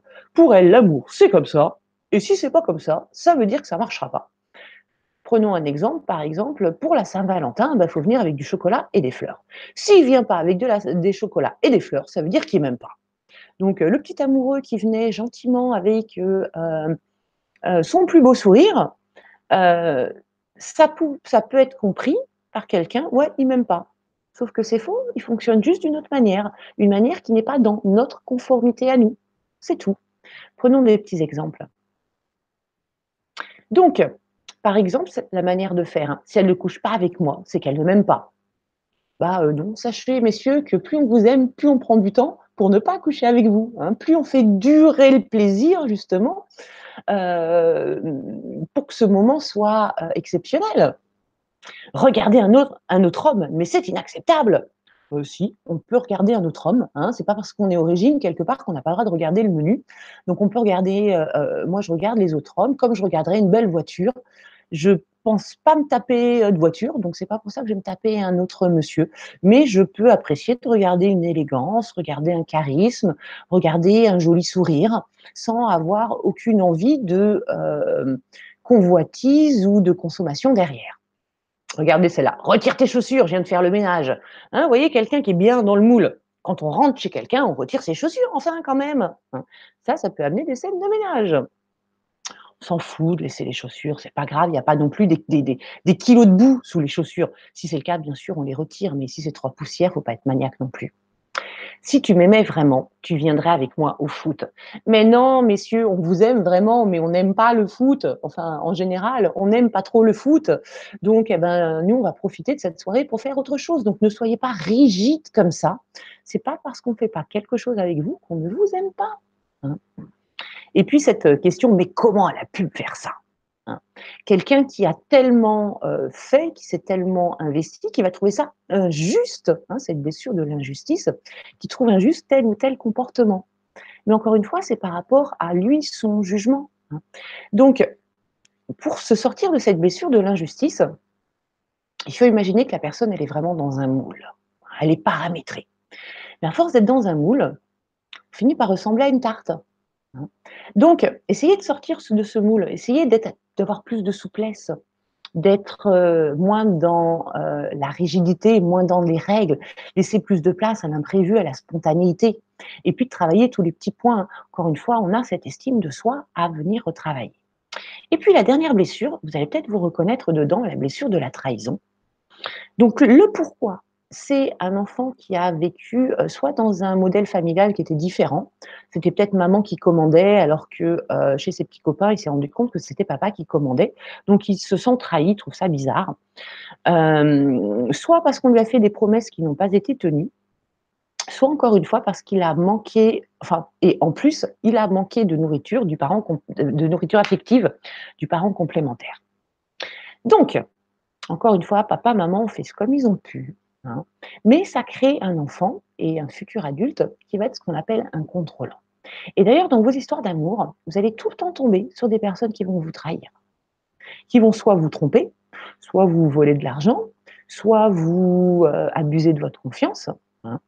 Certainement que vous avez la blessure de la trahison, puisque vous vous rappelez, tout à l'heure, je vous disais que euh, une personne qui pensait valoir 2 attirait un partenaire qui vaut 2 aussi sur 10 et ils construisent ensemble une histoire qui vaut 2. Eh bien, avec ces blessures, c'est pareil. Si vous portez la blessure de la trahison, vous allez attirer à vous un traître pour vivre une histoire de trahison. Donc, quand on en a marre de ces schémas répétitifs, eh bien, on se met à travailler sur soi. On se met à comprendre, on se met à régler, à réparer tout ce qui est un petit peu abîmé, cassé à l'intérieur de nous, pour justement rayonner, par exemple, eh ben, euh, l'inverse de la trahison, ce serait l'engagement, la franchise. Hein. On va se mettre à rayonner l'engagement, la franchise, et on va tirer à nous des partenaires euh, francs et rayonnants. Et là, on a arrêté euh, le vieux système. Et c'est seulement à partir de ce moment-là qu'on va commencer à avoir des relations amoureuses épanouies. Alors, si on regarde les caractéristiques d'une personne qui atteint de la, de la blessure de trahison, c'est quelqu'un qui va manquer de confiance. En fait, c'est quelqu'un qui a peur. Elle a peur de se faire avoir. Donc, elle va toujours être en train d'observer. Donc, elle manque de confiance d'abord en elle, elle manque de confiance en son partenaire, elle est persuadée qu'elle va se faire avoir. Elle sait juste pas quand. Donc, à force de chercher, on finit par trouver aussi. Hein. Et à force de chercher et à force de provoquer, on va créer chez l'autre aussi une, euh, une réaction qui peut emmener la trahison.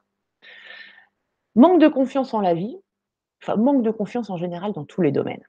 C'est quelqu'un qui va aimer attirer l'attention pour montrer qu'il a du pouvoir, hein, qu'il est contrôlant. En fait, il contrôle tout pour éviter de se faire avoir. Donc, il va mettre plein de petits verrous un petit peu partout pour être sûr de ne pas se faire avoir, parce que derrière, il a une trouille, c'est avoir mal, il a peur de souffrir. C'est quelqu'un qui est impatient. Hein. Il aime que les choses aillent plus vite. C'est quelqu'un qui est colérique. Il est fatigué à force de tout contrôler. Hein. C'est quelqu'un qui pense beaucoup. En plus, souvent, lorsqu'on a cette blessure de trahison, on a un cerveau qui fonctionne en arborescence. Donc, c'est des pensées qui s'enchaînent, qui vont très très vite, un mental qui cogite très très vite. Alors, à la fois pour des solutions, puis à la fois pour se créer tout seul des problèmes. Se voir des trahisons où il n'y en a pas, se trouver des, des, euh, des indices pour s'imaginer des grandes histoires de trahison alors que tout ça, c'est dans sa tête. Il est vérificateur, quelqu'un qui va prêcher le faux pour savoir le vrai. Et donc, sa pire peur, c'est effectivement bah, d'être trahi, d'être trompé, d'être usurpé, euh, et surtout de souffrir par derrière. Donc, sa pire peur, c'est d'avoir mal. Le problème, c'est que, euh, comme dans l'injustice, on ne peut pas empêcher les gens d'être des traîtres. On ne peut pas empêcher euh, les injustices. Par contre, ce qu'on peut faire, c'est y réagir d'une autre manière. Et j'aime beaucoup cette petite phrase qui dit que peu importe ce qui arrive, l'important c'est comment on y réagit. Et quand on est sorti de la blessure de la trahison, quand on l'a travaillée, quand pour nous elle n'est plus un problème, si on rencontre quelqu'un qui nous trahit, c'est pas grave. Parce que la trahison, elle va euh, rentrer par une oreille et sortir par l'autre. On va prendre le poignard qu'on nous a mis dans le cœur, on va le retirer, on va faire ouais, c'est bon, je vais me faire un café maintenant. Alors qu'avant, ça était ouais, comment est-ce qu'on peut faire ça? Il m'a encore trahi, j'en ai marre, je tombe. Et ça va tourner pendant des heures au point de créer un mal qui peut durer un mois, deux mois, trois mois, six mois. Quand on est sorti de la trahison, hein, je prends le couteau, j'enlève, hop, je vais me faire un café. C'est-à-dire que j'ai assez travaillé sur moi pour savoir que euh, je mérite une belle personne, je mérite une belle relation, et que là, si c'est arrivé, ben, c'est pas de bol, c'est pas grave. La prochaine fois sera meilleure. Et hop, je passe à autre chose. Quelques petites phrases de ces personnes qui euh, ont cette blessure de trahison à l'intérieur d'eux. Hein. Si je devenais handicapé, tu ne m'aimerais plus, hein, tu me trahirais. Si je devenais handicapé alors que j'ai vraiment besoin de toi à ce moment-là. Hein. C'est pas comme ça qu'on fait. Les contrôlants. Hein. Ceux, qui veulent vous, dire comment faut que vous fassiez les choses parce que ça les arrange eux, ça les laisse dans leur sécurité eux. Les contrôlants aussi, euh, ils nous disent Qu'est-ce qui t'appelle à cette heure-là? Quand votre téléphone portable sonne à 21h, hein, eux, tout de suite, ils s'imaginent, trahison, euh, que c'est forcément un amant ou une maîtresse. Hein. Non, c'est juste un collègue de travail. Et puis encore une fois, le contrôlant, comme je vous disais, il a très peu de, spontanéité. Donc, il a tout mis en place euh, pour éviter d'être euh, face à un imprévu qui pourrait le déstabiliser, lui faire perdre ses moyens.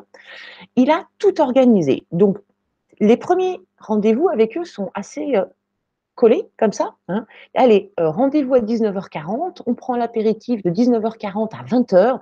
À 20h, on va au ciné. À 22h, on a terminé, parce qu'à 22h10, il y a la séance de ciné. OK. Hein. Donc, vous pouvez les repérer un petit peu comme ça, les contrôlants. Ou bien le soir, quand on arrive un petit peu en retard à la maison, t'étais où? Super l'accueil. Hein. Euh, si on reprend les personnalités sous personnalités psychoactives, là, on a euh, Madame euh, Inquiète qui arrive. Hein. T'étais où? Nous, on préfère que ce soit Madame Amour qui nous accueille quand on rentre le soir. Hein. Bonjour ma chérie. Enfin, Monsieur Amour, pour moi, j'aime les garçons. Après, chacun aime qui veut. du moment que c'est de l'amour, moi, je m'en fiche.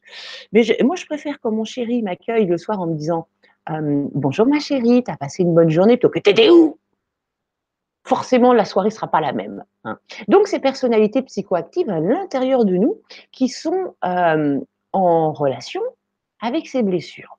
Donc la première chose à faire va être de savoir quelles sont vos blessures et de pouvoir travailler sur vous. Je vais vous mettre en grand écran un petit récapitulatif de toutes les blessures. Je vous laisse le temps de regarder.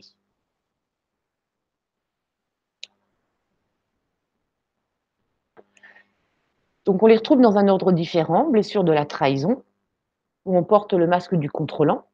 Donc à vous de vous reconnaître aussi. Hein. vous avez reconnu des ex, ou bien euh, votre compagnon ou votre compagne actuelle, mais vous, parce qu'on les a tous ces blessures. On a forcément une, on peut en avoir deux, on peut même avoir les cinq. Essayez de voir quelle est la prédominante chez vous.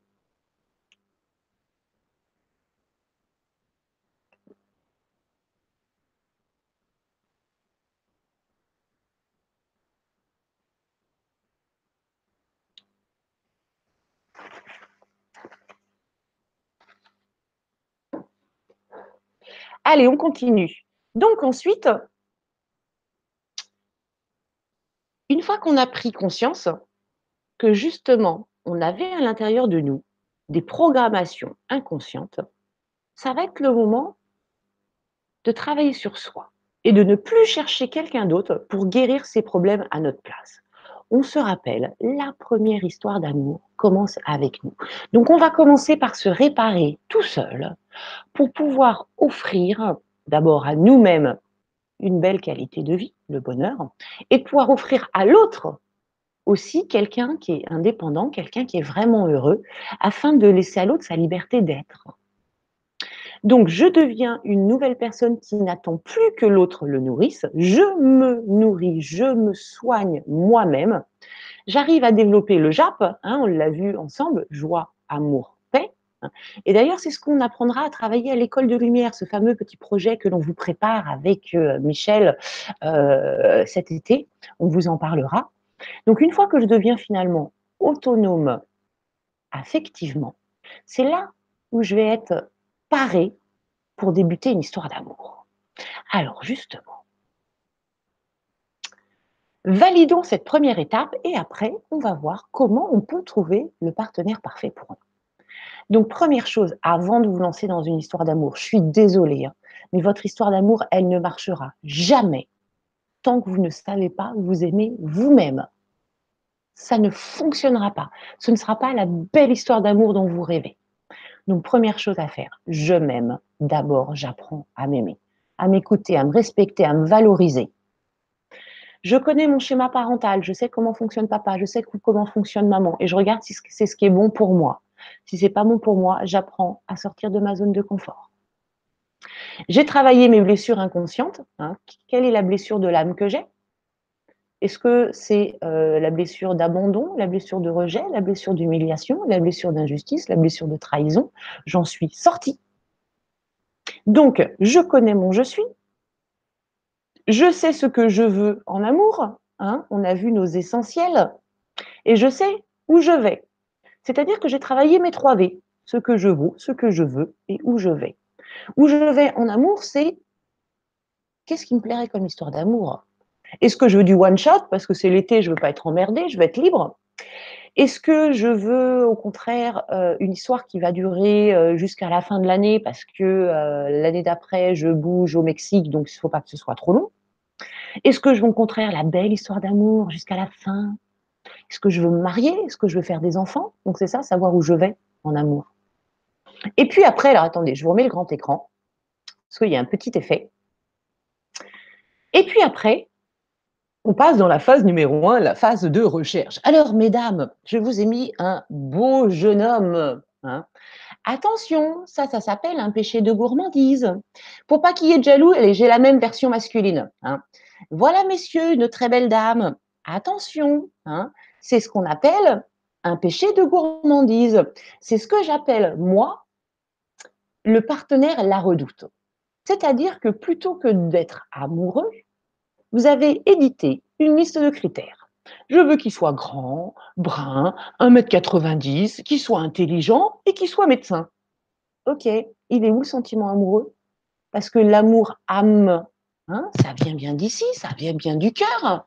C'est pas une liste de critères. C'est aussi une des raisons pour lesquelles ça marche pas. Euh, on tombe pas amoureux de quelqu'un pour ce qu'il représente, pour ce qu'il paraît, mais pour ce qu'il est, vraiment. Mauvaise nouvelle. Je vous laisse lire.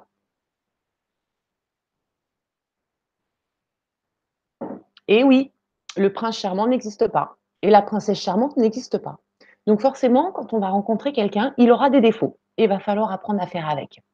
Il va falloir focaliser sur ses qualités plutôt que sur ses défauts. Puisque toutes les choses sur lesquelles on va focaliser vont avoir tendance à s'agrandir. Autant focaliser sur les bonnes choses. Allez, donc, une fois qu'on a fait ce travail sur nous, on est prêt pour rencontrer notre futur partenaire. Alors, où le rencontrer et comment l'aborder? Où le rencontrer Désolé, mais les clubs de rencontres ou les sites de rencontres, c'est pas génial. Bon, ça marche hein, parfois de temps en temps, mais c'est pas là où on a les plus, euh, les plus beaux résultats. Pourquoi? Parce que les gens jouent à des rôles, portent les masques. Hein. Euh, je pense que quand on est sur Mythique ou sur d'autres sites comme ça, on n'a pas encore fait la démarche de travailler sur soi. On est encore dans la démarche de je vais attendre quelqu'un pour me réparer. Hein. Euh, les plus belles rencontres, elles se font dans des lieux où vous, vous allez trouver du plaisir. Et donc, c'est important d'avoir vos essentiels. Les essentiels, c'est les choses qui sont vraiment importantes pour nous. On l'a vu tout à l'heure. Moi, je vous ai parlé un de mes essentiels qui était la spiritualité. Eh bien, ce que je veux, c'est partager cet essentiel avec mon, compagnon. Donc, si jamais je devais aller draguer, ou au moins ouvrir les yeux, hein, eh ben, j'irais draguer dans des lieux de spiritualité. Parce qu'au moins, je suis sûre que cet essentiel, sera aussi présent chez mon partenaire. Si pour vous, c'est essentiel que votre compagne soit sportive, draguez dans des salles de sport. Si vous voulez que votre, compagnon soit cultivé, draguez dans des expos de peinture. Hein. Vous serez sûr déjà d'avoir des essentiels, des choses en commun avec cette personne-là. Hein. Donc, si vous voulez trouver un chéri, vous avez fait votre travail sur vous, après, il faut se sortir les mains des poches et avoir un plan d'action. Listez vos essentiels, à quel lieu ça correspond, et après fréquentez ces yeux-là avec les yeux bien ouverts pour voir s'il n'y a pas un partenaire qui vous ferait vibrer. Et après, il faudra l'aborder. Alors, comment est-ce qu'on aborde? Alors, on va éviter les vieilles manières de faire du style euh, ton père est un voleur. Il a pris toutes les étoiles de la nuit pour les mettre dans tes yeux. Euh, non, ça marche plus. Ça, c'est des choses, non, ça marche pas. Ça nous fait un peu fuir. Hein. Une manière d'aborder où en général on ne se fait pas envoyer balader, c'est quand on demande de l'aide. Donc ça va être d'aller voir, allez, on imagine, allez, on imagine, je suis dans mon, ma conférence de spiritualité, j'ai remarqué un beau jeune homme là-bas, et je me dis, bah, flûte, il me plaît bien celui-là, faut pas que je le laisse passer. Il y en a pas mal qui sont passés sur lesquels j'ai pas interféré, j'ai eu des regrets, donc cette fois-ci, j'agis. Et je vais aller lui demander de l'aide. Bonjour, excusez-moi, vous connaissez bien l'intervenant? parce qu'éventuellement, j'aurais voulu prendre rendez-vous avec lui, mais je ne sais pas comment ça se passe, vous pourriez m'aider? Voilà, Donc, soit en face de moi, j'ai quelqu'un qui est sensible à mon charme qui va me dire Ah, mais oui, bien sûr, mademoiselle, je vais vous donner toutes les informations que j'ai. Soit il n'est pas sensible à, mon charme, il va me dire euh, bah, Allez lui demander, vous verrez bien. je ne me fais pas envoyer balader, mais je sens dans sa manière de me répondre si oui, je l'intéresse ou sinon je ne l'intéresse pas. Mais en tout cas, je ne me prends pas de râteau. Hein. Vous le rencontrez au supermarché, hein, on imagine. Vous êtes un garçon, vous rencontrez une jolie dame au supermarché. Allez la voir et dites-lui Excusez-moi, est-ce que vous pourriez m'aider? J'ai un repas ce soir et je voulais préparer une quiche, mais je ne sais pas comment on fait. Il y a besoin de quoi pour une quiche? Ben, la dame, si elle vous trouve charmant, elle vous dit Ah, vous savez, mon petit monsieur, pour une quiche, il faut du lait, des œufs, des petits lardons et de la pâte. Si elle ne vous apprécie pas, elle va vous dire bah, Vous pouvez prendre une quiche toute faite au rayon surgelé. Donc, encore une fois, vous n'êtes pas pris de râteau. si ça fonctionne, après, bah, on dit Ah, on avance un petit peu, peut-être, est-ce qu'on peut boire un petit café ensemble? Suivez cette première impression. Cette première impression à l'intérieur de vous, vous allez la ressentir au bout de trois secondes. En trois secondes, vous savez si cette personne en face de vous, ça va le faire ou ça ne va pas le faire. Pourquoi? Parce que c'est l'âme à l'intérieur de, vous qui vous le dit, qui vous envoie cette intuition, qui vous envoie ce petit oui qui arrive dans le fond de la tête. Alors encore une fois, si vous ne l'entendez pas, votre âme, rejoignez-nous demain à 18h pour cet atelier de claire-audience pour apprendre à entendre votre âme. Allez, on imagine que euh, l'âme, elle a envoyé son oui et on sait que c'est un bon partenaire pour nous. Donc ça y est, on l'a trouvé. On va rentrer dans la phase de séduction. La phase où on va aller boire un petit café avec lui. Alors comment ça se passe? Bah Déjà, sachez que il est important d'être vraiment soi-même. Souvent, les nanas en particulier, nous, on a tendance, lors du premier rendez-vous, à venir avec la jupe, les bas, les talons, le maquillage, la totale. Et puis, au bout de trois mois, on est en jogging, en pantoufles, plus maquillé. Euh, alors, quelque part, là, c'est un peu vendre du rêve. Hein. C'est un peu mentir sur le produit. Donc, lors de ce jeu de, séduction, on va essayer au contraire de rester vrai. Si on a l'habitude d'être en jean, eh ben on va rester en jean. Si on a l'habitude d'être en jupe, ben, on se mettra en jupe. On va rester nous-mêmes. Pourquoi? Parce qu'on n'est pas, on veut plus vendre, ces fini ce temps-là, quelque chose qui n'est pas vraiment nous. Mais par contre, on va se mettre un petit peu en valeur, hein, un petit coup de mascara, par exemple, une petite paire de boucles d'oreilles, voilà. Et puis, si on passe un bon moment dans cette phase de séduction, euh, il va falloir le faire comprendre à l'autre. Et comment est-ce qu'on peut le faire comprendre sans lui dire Je t'aime, est-ce que tu veux te marier avec moi? C'est un peu tôt lors du premier rendez-vous. Ça va être plutôt de la complimenter, hein, ou de le complimenter, de dire euh, qu'on aime bien euh, son humour, que l'on aime bien sa manière d'aborder tel ou tel sujet, il est important que lors de ce premier rendez-vous, lors de cette phase de séduction, l'autre se rende compte de l'impact qu'il a sur vous. Hein. Donc, si vous le trouvez très bien puis que vous dites rien, ben, il va se sentir peut-être un petit peu déstabilisé. Donc, complimentez avec authenticité. Plus authentique, plus ça vibre fort. Et puis, demandez-vous comment vous avez apprécié ce moment, et notamment par rapport à la durée. Est-ce que vous n'avez pas vu le rendez-vous passer? Les deux heures se sont passées à toute vitesse et euh, vous n'avez pas vu le temps s'écouler. Et dans ces cas-là, c'est un très bon atout. C'est encore un, point pour vous dire que ouais, c'est le partenaire qu'il vous faut. Au contraire, est-ce que ce café vous a paru être une éternité? Et dans ces cas-là, c'est pas la peine de continuer. Euh, lors de ce premier rendez-vous, dans cette phase de séduction, on va échanger. Le but va être de connaître, de scanner un petit peu l'autre au travers de différentes questions. Et puis surtout, c'est de rayonner. Vous vous rappelez ce que je vous disais tout à l'heure? Plus on rayonne, plus on attire. Donc plus on sourit, plus on est détendu, plus on est dans la joie, plus on est dans la paix. Et plus on a un partenaire que l'on va séduire. Laissez-vous aussi vous séduire. Hein. Euh, parfois, on s'arrête à des petits détails. Euh, mesdames, lorsque lors du premier rendez-vous, monsieur arrive avec, je ne sais pas, peut-être les ongles noirs, ne focalisez pas sur ces ongles noirs. Il a peut-être eu besoin de changer la roue pour arriver à, votre, ce rendez-vous. Donc, il a un peu les mains dégueulasses. C'est pas grave. Laissez-vous séduire. Focalisez sur autre chose. Ne gâchez pas ce premier rendez-vous pour juste un, un détail. Donc, après, c'est simple. À l'intérieur de vous, vous savez soit c'est ça vibre et chauffe Marcel, on continue, soit cette petite voix à l'intérieur de vous, elle vous dit non, c'est pas la peine de continuer, ça vibre non à l'intérieur. Hein. Donc l'âme, c'est cette partie qui parlera toujours en premier. Et l'âme, dans votre tête, elle peut vous dire Non, ça le fait pas. Et puis, elle donne pas d'explication. Et puis, il y a tout de suite la deuxième voix qui arrive, celle de l'ego, qui dit Oui, mais bon, ça fait longtemps qu'on est tout seul. En plus, c'est l'été, ce serait sympa d'être accompagné. En plus, on veut faire des voyages. Et on va avoir tendance à écouter celui qui a parlé en dernier dans notre tête, et donc là, l'ego, et de se dire Bon, bah, allez, on tente. Hein. Et puis, au bout de six mois, quand la, quand la relation, elle ne marche pas, vous allez vous souvenir Ah ouais, à l'intérieur de moi, je savais. Hein. La petite voix m'avait dit que ça ne fonctionnerait pas, mais j'ai essayé quand même. Honnêtement, faites gagner du temps à tout le monde. Écoutez la petite voix à l'intérieur de vous. Soit c'est OK et chauffe Marcel, soit elle dit non et faites demi-tour. Et dans ces cas-là, on a la courtoisie de dire à la personne écoute, euh, je passais un, bon moment. Déjà, c'est moyen vrai, mais bon, je passais un bon moment, mais euh, je ne pense pas que pour moi, ce soit le moment de repartir dans une relation amoureuse. Donc au moins on a été honnête, on n'a pas discrédité l'autre, hein. on ne lui a pas dit bah non, tu ne me corresponds pas, tu es pas assez ceci, tu es pas assez cela.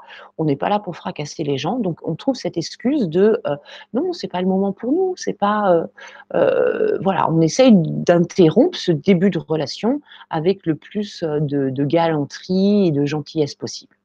Allez, on imagine que ça marche. Hein. c'est chauffe Marcel. Donc là, ça va être de prendre du temps pour découvrir l'autre. Donc partager du temps avec lui, découvrir ses idées, ses envies, ses ressentis, éventuellement dire ses attentes et voir si ça vous correspond toujours. Et puis si ça vous correspond, au bout d'un moment, ça va être important de mettre en place les règles du jeu.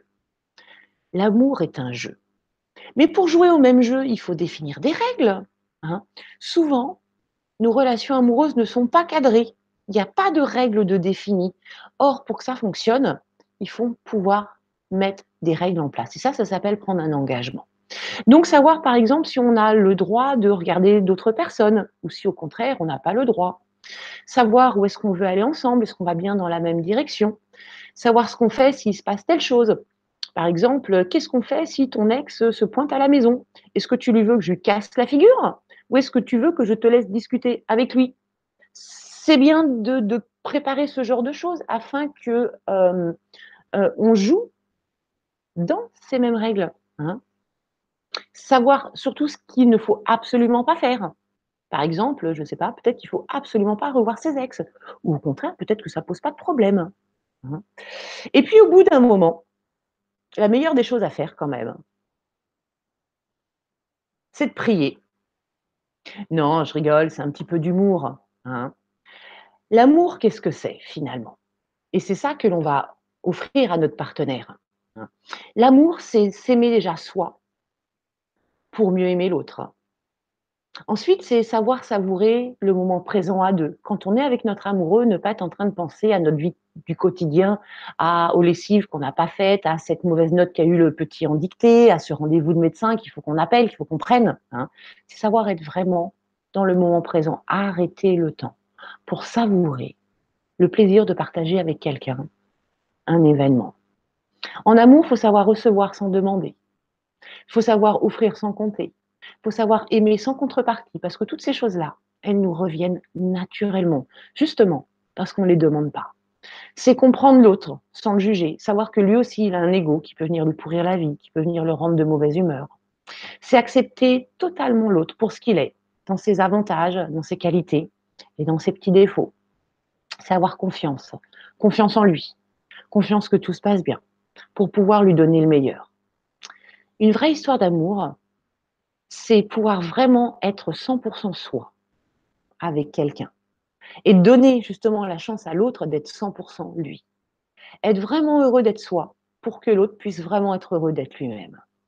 Et puis enfin, des conseils de vieux couple. Hein traiter l'autre toujours comme un invité, même au bout de cinq ans de relation. Au début, le premier rendez-vous, on a mis la jolie petite robe. Enfin, je ne sais pas si les garçons, vous mettez des jolies petites robes, mais nous, les filles, on met des jolies petites robes. On prépare euh, des jolis petits plats. On met euh, des bons petits plats, on met une petite bougie, une petite ambiance. Puis, au bout d'un an, c'est euh, accueil en jogging, une pizza surgelée devant la télé. Ah non, il faut savoir conserver ces petites choses-là. Hein. Apprenez à regarder le beau. Votre partenaire, il a de superbes qualités focaliser sur ses qualités plutôt que voir les petits trucs qui vont pas. Le prince charmant n'existe pas, hein, donc on focalise plutôt sur les bonnes choses. Exprimez-vous. La télépathie ne fonctionne pas. Donc communiquez, dites ce qui vous plaît, dites ce qui vous plaît pas, toujours avec gentillesse et bienveillance. Comme ça, l'autre, il peut éventuellement euh, se réaligner. Soyez connecté à vous-même et votre JAP. Soyez tout le temps dans votre joie, dans votre amour, dans votre paix. Donnez votre joie, votre amour et votre paix à l'autre. Lui donnez pas votre mauvaise humeur, vos inquiétudes et votre stress. Surprenez, riez, hein, faire des petites surprises, entretenez la passion, faites exister l'autre. Euh, les hommes, il y en a ce soir qui nous regardent, euh, sont un peu comme des grands enfants, ils ont besoin, et nous aussi, hein, les filles, ils ont besoin d'être encouragés. Quand vous voyez votre chéri qui est devant la glace en train de faire oh, oh, dites-lui, oui, t'es beau, mon chéri, t'es fort, mon chéri, parce que ça lui fait du bien, il a besoin d'entendre ça. Hein. Et puis vous, messieurs, quand on met euh, des jolies petites robes et des, jolis petits talons, dites-nous qu'on est joli, ça nous fait plaisir, on aime bien entendre ça. Hein. Faire exister l'autre, c'est ça. Et puis faites-le grandir. Euh, quand vous voyez votre chéri qui est face à une difficulté, encouragez-le, aidez-le à voir le positif de la chose, aidez-le à voir l'apprentissage pour qu'il puisse euh, grandir de cet événement. On n'est pas là pour porter l'autre, on est là pour l'aider à grandir. On n'est pas là pour le porter, on est là pour euh, l'aider à avancer. Donc, euh, d'être quelque part un peu son miroir pour lui permettre d'aller lui aussi et nous aussi, ensemble, vers la, même, vers la meilleure version de ce qu'on l'en est. Allez, pour conclure cette euh, Vibra conférence sur euh, les blessures de l'âme et les relations amoureuses, hein, dans l'amour, c'est pas la destination qui est important, c'est le voyage. Que votre histoire d'amour ait duré une semaine ou qu'elle ait duré 50 ans, c'est pas ça qui est important. C'est comment vous les avez vécues, comment cette semaine elle a été, comment ces 50 ans ils ont été. Hein. On peut passer 50 ans avec quelqu'un qui sont totalement fades et passer une semaine avec quelqu'un qui est excessivement fabuleuse. Donc la destination, peu importe, mais vivez votre moment présent. J'aime bien cette petite citation. Hein. C'est impossible, dit la fierté. C'est risqué, dit l'expérience. C'est sans issue, dit la raison. Essayons, murmure le cœur. Donc moi, je vous invite à essayer à nouveau les histoires d'amour en ayant d'abord fait ce premier travail qui est de vous aimer vous. C'est parce qu'on s'aime soi qu'on peut mieux aimer les autres. Et donc, pour finir avec un petit peu de, pub, et après je pense qu'on répondra à vos questions. Donc, c'est l'âme qui est notre guide dans les histoires d'âme, Moore. Hein, ça paraît tellement évident. Donc, si vous voulez entendre votre âme vraiment, comme si c'était quelqu'un qui vous parlait là juste à côté, pour qu'elle vous guide vers le bon partenaire, eh bien, on se retrouve dès demain pour euh, l'atelier sur la claire audience à 18h. Il y aura un replay si vous n'êtes pas disponible à 18h. Et puis, il y a d'autres ateliers, clairvoyance, processus de création qui vous seront proposés euh, prochainement euh, avec le grand changement. Donc, merci à vous pour euh, votre participation de ce soir. Peut-être à demain. Et puis, bah, je remets mon écran comme avant, puisque maintenant j'ai terminé, Michel. Et c'est peut-être le moment de répondre à des questions. Oui, je suis là. Encore une fois, tu as fait le tour, mais complet. On aurait pu faire trois conférences là. Eh bien, écoute, tant mieux. Ah oui, mais tu as, passé tous les points un par un, les, blessures, l'estime de soi, les, euh, se, voir comme un 2, comme un 4, comme un 8, comme un... C'est tellement vrai tout ça. Et là, quand tu as mis la liste des blessures, là, hmm. tu t'es reconnu? T'en as reconnu une ou deux dedans? Mais presque tous, mais c'est terrible. Alors, on les a toutes, mais à des niveaux différents. Hein. L'important étant de se dire quelles sont les deux plus grosses que l'on a à l'intérieur de soi et déjà commencer à travailler celles-ci. Sachant que le premier axe de travail, c'est comment je m'aime moi. C'est la base, la base des, des cinq blessures. Apprendre à s'aimer soi-même. Ben oui, c'est ça. Ça, c'est tellement important parce que la plupart des blessures viennent du fait qu'on ne s'aime pas soi-même aussi. Hein, euh, quand on s'aime assez, on ne laissera pas un partenaire mal nous traiter. Hein? Mais c'est ça, mais là, quand tu parlais de trahison, euh, si tu te fais trahir par ton partenaire, euh, est-ce que tu pardonnes? qu'est-ce que tu fais? Est-ce que tu dis, bon, ben là, si la trahison est trop forte. Alors, ce sera chacun avec ses valeurs. Hein. c'est surtout que cette, cette, trahison, elle ne fasse pas souffrir. De dire, OK, c'est des choses qui arrivent, Maintenant, euh, je suis maître de ce que je suis, notamment maître de mes pensées, soit je laisse mes pensées me maltraiter, soit je décide que, OK, mon partenaire a fait une erreur, je pardonne et je n'y pense plus. Parce qu'un vrai pardon, c'est ne plus y penser. Soit je ne suis pas capable de ne plus y penser, et dans ces cas-là, peut-être qu'il euh, faut quitter ce partenaire-là. Mais euh, l'autre, encore une fois, n'est qu'un miroir de notre propre faiblesse. Donc ça va être à nous de régler ce problème-là. Parce que si on le quitte lui et qu'on retombe sur quelqu'un d'autre qui nous trompe, finalement, c'est pas, on ne peut pas changer les autres, on peut se changer nous. Il n'y a que ça que l'on peut faire. C'est très vrai, non, mais c'est très, très vrai. J'ai tellement appris dans cette conférence. C'est vrai quand même, il faut, il faut, il faut pardonner, puis, puis le pardon, c'est le fait d'arrêter d'y penser. Oui, c'est ça, c'est surtout arrêter d'y penser pour être heureux, pour justement pouvoir continuer cette histoire d'amour sur de bonnes bases. Oui, oui, oui, oui.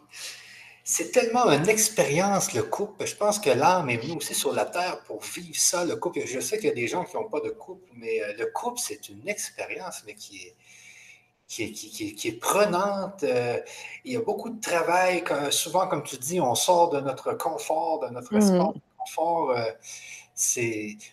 Mais les essentiels aussi, les essentiels, ça, j'ai adoré. C'est vrai qu'il faut trouver une personne avec nos essentiels. Comme moi aussi, c'est la spiritualité. Tu sais, moi, si, je, suis avec une femme qui me dit Ah non, rien de ça existe, nanani, nanana, ça et là, ensuite, tu ne peux pas avoir de conversation avec cette femme sur, sur un sujet qui te passionne, sur un sujet dans lequel tu travailles. C'est important de faire la liste de nos essentiels et aussi ce que j'ai à la fin, c'est que tu, tu donnes les trucs aux gens de comment draguer. Euh, c'était trop. Euh, ben oui, parce qu'écoute, c'est dommage, on tombe quand même pas souvent amoureux. Donc quand on voit quelqu'un devant nous qui passe, et il faut être prêt à agir, sinon bah, il passe et au revoir. Donc là, il faut être prêt. oui, c'est ça. Et, mais ce que j'ai vu dans une autre. Euh, euh, j'ai écouté des conférences avec euh, hier, et il y avait une personne qui disait quand même que les pôles, les pôles de l'âme, s'il y a deux âmes qui ont à être ensemble, elles vont s'attirer tranquillement, elles vont venir une vers l'autre. Mais est-ce que ça, ça peut prendre des années? Tu ah oui? Est-ce qu'il y a moyen de, faire en sorte que ça puisse aller plus vite, aller plus vite, de, capter cette âme plus rapidement pour ne euh, mm. pas perdre 10 ans avant de l'avoir? Alors justement, ce qui est bien, c'est quand, quand tu entends, quand on entend l'âme, hein, quand elle nous dit vas-y, c'est bon, euh, il n'y a plus à tergiverser, on l'écoute. On arrête de dire oui, mais je sais pas. Euh, en fait, tu sais, il me plaît pas trop. Si l'âme, elle a dit que c'était OK, elle le sait. Donc, il faut juste lui faire confiance. Au bout d'un moment, il faut euh, laisser les professionnels s'occuper de leur profession. Et l'âme, son job, c'est l'amour. Je ne vais pas demander à un plombier de, me donner des informations en amour, c'est l'âme. Je laisse l'âme faire. Quand l'âme m'a dit vas-y fonce, moi j'ai foncé et je suis avec mon chéri depuis des années. Elle ne s'est pas trompée. C'est ça, c'est l'amour, c'est le but, c'est ça. Hmm? Et oui, et moi, moi-même, je me suis fait avoir dans des pièges et j'avais justement, j'étais un peu dépendant affectif. Et donc, dès que j'avais de l'affection, euh, tout de suite, j'allais vers l'affection sans, sans, faire aucune analyse. et c'est ça le but aussi de, de, ce qu'on fait, les ateliers, c'est vraiment que les gens puissent apprendre à travailler sur eux. C'est un travail quand même qu'il faut faire il faut euh, se débarrasser de ses blessures, il faut s'en rendre compte, il faut ensuite faire un travail, il faut, j'imagine, méditer tout ça. Donc, toi, tu es, coach, tu travailles là-dedans. Euh, c'est ton métier, ça, de, faire en sorte que les gens se, se, se, défaisent de ces blessures.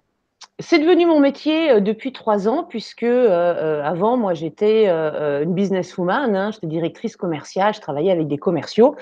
Et puis, je suis rentrée en spiritualité, hein, je me suis mis à entendre des voix. Donc, forcément, ça aide pas. des voix qui m'ont guidée, qui m'ont fait comprendre des choses, c'est ce qu'on appelle les guides spirituels, l'âme, la conscience supérieure, qui m'a dit bon bah Virginie, maintenant ça suffit tes bêtises, hein, il va falloir passer dans la meilleure version que de toi-même. On va retirer les petites couches que tu as autour de toi. Donc, chaque personne est un diamant.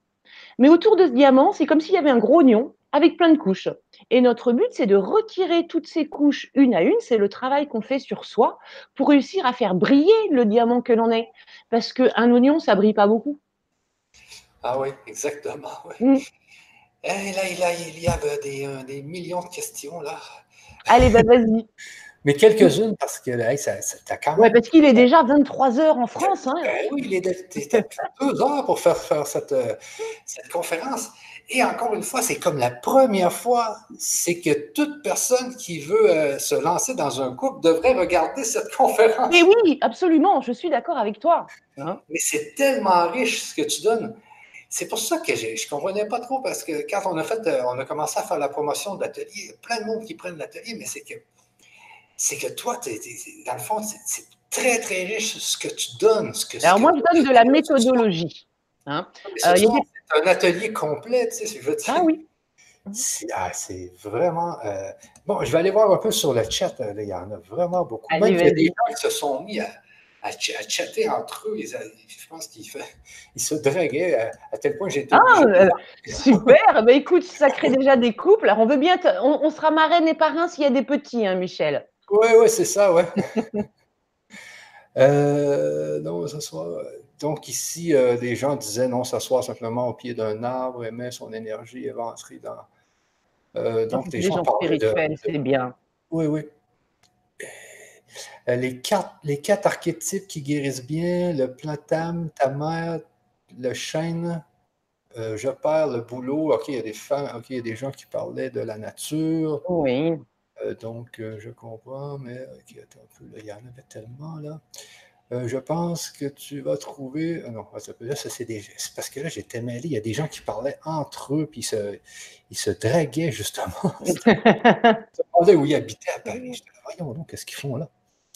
OK, donc il faut absolument passer par la drague pour faire, les, faire la rencontre de quelqu'un. Est-ce qu'il faut absolument passer par la drague pour faire la rencontre de quelqu'un? Heureusement, nos âmes, elles, sont capables aussi de euh, créer des situations où ça se fait tout seul. Hein. Après, si ça se fait pas tout seul, on va pas attendre la Saint-Glinglin euh, pour faire une belle rencontre, surtout s'il y a devant nous la personne qui passe, qui nous fait vibrer. Donc là, on va aller euh, la solliciter. Mieux vaut y aller plutôt que rentrer tout seul chez soi et dire Oh mince, j'aurais dû. C'est pour éviter les regrets. Mais heureusement que parfois, les rencontres se font toutes seules. D'ailleurs, ce sont les plus jolies. Ah oui, ah oui. Ici, on dit faire connaissance doit se faire sans réfléchir, de façon instinctive et naturelle. Oui, être authentique et naturel, voilà. Ne pas chercher à se survendre. OK, parce que c'est ça. Euh, faire des connaissances doit se faire sans réfléchir. Donc, on va souvent, mais souvent, comme tu dis, euh, on peut quand même aller demander de l'aide et puis euh, c'est juste sans, vouloir draguer, mais c'est là que le contact peut se faire aussi. Là. Ouais. En fait, cette demander de l'aide, c'est pour euh, euh, ne pas euh, avoir une petite technique pour aborder quelqu'un sans se faire envoyer, envoyer balader, que ça fasse pas drague lourde, parce que c'est très désagréable. savoir juste cette petite astuce de dire voilà, je demande de l'aide, si ça matche, eh ben génial, ça matche pas, c'est pas grave. On a deux genres de couples. Hein. Il y a les opposés s'attirent et qui se ressemblent s'assemblent. Ce qui marche mieux, c'est quand même qu'ils se ressemblent s'assemblent. Donc c'est là aussi où les, rencontres elles peuvent se faire de manière spontanée. Ah ouais. Ah ouais. Et si, j'ai quand même une. Il y a des. Y a des euh, c'est Andia Durapieux euh, dit que, euh, tu vois, mon âme m'avait dit, euh, vas-y, il y a deux ans, mais finalement, le mec était un pervers narcissique, alors mon âme s'est trompée. Et là, on n'est plus ensemble et je suis mal. Donc, est-ce que c'est son âme qui lui a dit de faire ça? Oui, mais oui, mais oui. L'âme, elle veut, au travers des relations amoureuses, alors je m'adresse à la personne qui a écrit la question, que tu lui montres ta puissance, d'accord? Elle a mis sur ton chemin un con, un vilain, un méchant, un pas beau. Pourquoi? Parce qu'elle veut que tu l'envoies bouler, elle veut que tu prennes ta place, elle veut que tu dises euh, que tu existes et que tu ne tolères pas qu'on te traite mal, parce qu'elle veut que tu t'aimes. Et quand on s'aime, on ne se laisse pas traiter comme ça. Donc ton âme, elle a mis ce mec sur ton chemin pour que tu développes ton pouvoir. Et après, tu seras plus jamais embêté. Donc là, on va dire que quelque part, tu as raté l'épreuve. Donc la prochaine rencontre que tu risques de faire, c'est le même type. Ok, une fois que tu as bien vu que c'était un pervers narcissique, tu le regardes bien, tu prends tes valises et tu dis Je m'en vais, je mérite mieux que toi. Et là, tu vois ton âme va faire Ouais, t'as gagné, super. Et tu ne rencontreras plus jamais de pervers narcissiques. Il faut gagner ton épreuve. c'est ça, c'est ça aussi, c'est les expériences qu'on fait sur Terre. Tu sais. Euh, c'est des expériences comme ça ensuite, euh, aux prochaines vies, on va le savoir. C'est pour ça que c'est bien de demander à l'âme et de lui dire, OK, ce partenaire-là, c'est pour apprendre ou c'est pour vraiment être heureuse? Quand elle répond, c'est pour apprendre, tu dis, OK, d'accord, bon, ça va secouer un peu. Ah ouais. Exactement. Ici, là, j'ai euh, euh, Yazid qui me dit beaucoup de rencontres et sont ensemble par dépit. Mmh. Le véritable amour est la rencontre spirituelle entre deux êtres. Oui. Qu'est-ce que tu penses de ça? Ah, je suis totalement d'accord avec lui. Euh, une histoire amoureuse, c'est pas une rencontre de corps à corps, c'est une rencontre d'âme à âme. Et on est avec quelqu'un par dépit, souvent pour faire du corps à corps, hein, pour éviter d'être seul, pour toutes, toutes ces mauvaises euh, raisons qu'on a citées au début. Mais une vraie histoire d'amour, c'est une âme et notre âme. Hein. Ah oui, ouais, ouais, ouais. Jean-Yves ici dit en fait, ce qu'on cherche, c'est d'être en relation avec sa propre essence. Quelque part, oui, puisque, encore une fois, hein, qui se ressemble s'assemble ou les opposés s'attirent. Mais en tout cas, avec des essentiels, oui, que l'on va partager, c'est euh, important pour consolider les bases d'un couple. Ouais. Ouais, ouais. Ici, j'ai Kat qui me dit euh, Je m'aime de plus en plus, mais je n'attire personne. Je suis seul depuis deux ans et je ne sais pas comment faire et j'en ai marre. C'est dur d'être seul à force. Merci de votre super conférence. Eh ben, merci à toi. Je vais te donner un petit, un petit, euh, un petit truc, tu vas voir ça marche super bien. Imagine que tu es un soleil. Imagine que tu rayonnes. Quand tu sors faire tes courses, tu souris. Quand tu vas travailler, tu souris. Quand tu vas euh, acheter ta baguette de pain, tu souris. Tu te dis, je suis formidable et j'attire à moi l'amour parfait. Et tu le répètes, tu le répètes, tu le répètes. Euh, tu te souviens, le, subconscient, hein, son rôle, c'est de concrétiser tes pensées. Donc, si tu dis, ouais, ça fait dix ans que je travaille sur moi et puis j'attire personne, ben, il s'arrange pour que tu n'attires personne. Donc là, essaye au contraire de te, de te mettre à rayonner et d'être persuadé à l'intérieur de toi que la rencontre, elle est pour bientôt. Cette loi d'attraction, hein, j'attire à moi ce que je pense, c'est vraiment donc de garder dans la tête, euh, je suis une belle personne, et j'attire à moi une belle personne pour une histoire d'amour ici et maintenant, pour que ça arrive rapidement. OK. Euh, là, je vais, les, les, gens qui sont sur le chat, je vous mets l'adresse pour l'atelier parce que je n'ai pas mis l'adresse euh, durant toute la conférence. Euh, je l'ai mis à la fin quand tu as fait la petite pub. Là. Euh, ah oui, pour l'atelier de demain, apprendre à écouter son âme. Hein. Euh, votre âme, elle vous guidera pour tout, pour choisir le bon travail, la bonne maison, pour choisir le bon partenaire de vie, pour vous dire où vous allez le trouver, quand vous allez le trouver. C'est des questions que vous allez pouvoir lui poser.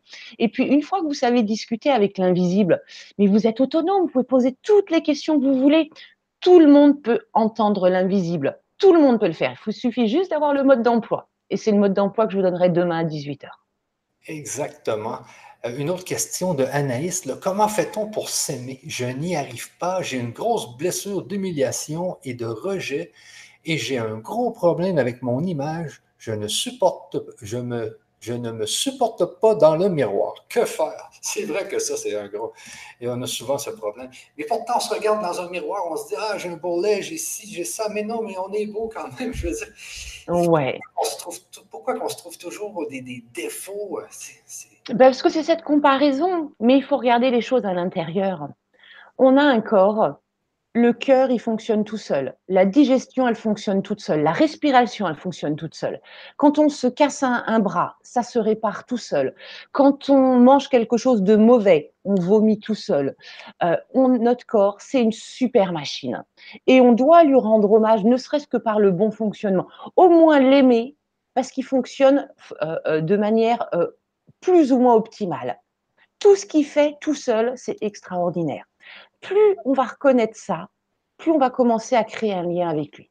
Puis on va commencer à aimer peut-être nos mains, nos oreilles. Puis après, on va se dire, ah ben nos pieds sont pas si mal que ça. C'est petit à petit qu'il faut y aller. Hein. Pour apprendre à s'aimer, faites ce petit exercice de lister vos qualités. Vous tapez sur Internet liste de qualités et vous regardez. Vous verrez que vous en avez beaucoup des qualités, mais elles sont cachées dans l'inconscient. Par contre, quand vous les avez devant vous, vous voyez que vous êtes dynamique, gentille, généreuse, euh, à l'écoute, souriante, disciplinée, euh, gentil, diplomate, vous regardez tout ça, oh là là, bah ouais, je suis chouette en fait, je, je suis bien en fait. Ouais, personne n'est parfait, mais on a toute cette partie à l'intérieur, vous avez tous une âme, et votre âme, elle est magnifique. Et notre but, c'est de d'être notre âme, c'est ça. Hein. on est notre âme, notre âme, elle n'est pas différente de nous. C'est juste, euh, faut se rappeler qui on est vraiment. Ah oui. Et, ça revient à ce que tu disais au début aussi, l'estime, parce que, euh, comme tu dis, il y a des gens qui s'estiment à deux, donc ils vont trouver des personnes à deux qui vont ah, battre, ou des personnes à quatre qui vont il faut vous estimer, c'est ça la chose, vous êtes des humains. Je veux dire, c'est, tellement important d'avoir, de travailler son estime. Hmm. puis dites, vous n'êtes pas un 2, vous êtes un 8 au moins. Vous êtes, ah, on est même des 10, on est tous des 10. Il faut travailler sur soi. Puis il y, a, 7 milliards de personnes, de toute façon, il y a, des gens pour tout le monde. Et puis les célibataires, votre chéri, il vous attend. Donc travaillez sur vous, comme ça vous serez prêts quand chérie va arriver, vous pourrez avoir une belle relation tout de suite. Ben oui, ben oui, exactement. Puis, comme tu dis, listez vos qualités, parce qu'on les oublie, nos qualités aussi, c'est vrai, on les oublie. Mmh. Il y aura plein d'astuces comme ça dans cette école de lumière que l'on va proposer avec Michel, mais on vous en parlera cet été. Euh, euh, on vous proposera tout un programme pendant un an pour vous construire, pour euh, devenir la plus belle version de ce que vous êtes. Si ça vous intéresse, regardez les, les, euh, les pubs qu'on va vous envoyer. Ça s'appellera École de Lumière. On sera ensemble pendant un an à vous faire travailler sur vous avec des exercices, du concret, de l'hypnose, de la méditation pour faire de vous les plus belles versions de vous-même. Eh oui, c'est ça. Puis on a quand, quand, je regardais les blessures, je, me suis dit, j'ai tous, il faut, je vais devoir travailler pour toutes les blessures. Je n'étais pas le seul, il y a une autre personne dans le chat qui disait la même affaire. Elle a dit, je les ai tous, aussi. Alors peut-être que tu sais, tu as choisi, tu t'es dit, allez, je fais toutes mes vies tranquilles, et puis la dernière, je fais les cinq. Chacun voit comment on répartit. C'est chacun qui choisit. Au moins, tu étais tranquille avant, bon, maintenant, il faut que tu bosses sur cette vie-là. Ah, c'est ça, c'est ça. Et voilà. Donc, euh, moi, je dois terminer parce que j'ai beaucoup de choses et puis ça, ça, fait quand même deux heures et quart. Bah, oui. Euh, donc, peut-être une dernière ici. C'est pas toujours évident. Une fois, j'avais un rendez-vous, la personne qui m'attendait sur le parking, à peine je l'approchais, je savais que c'était pas lui.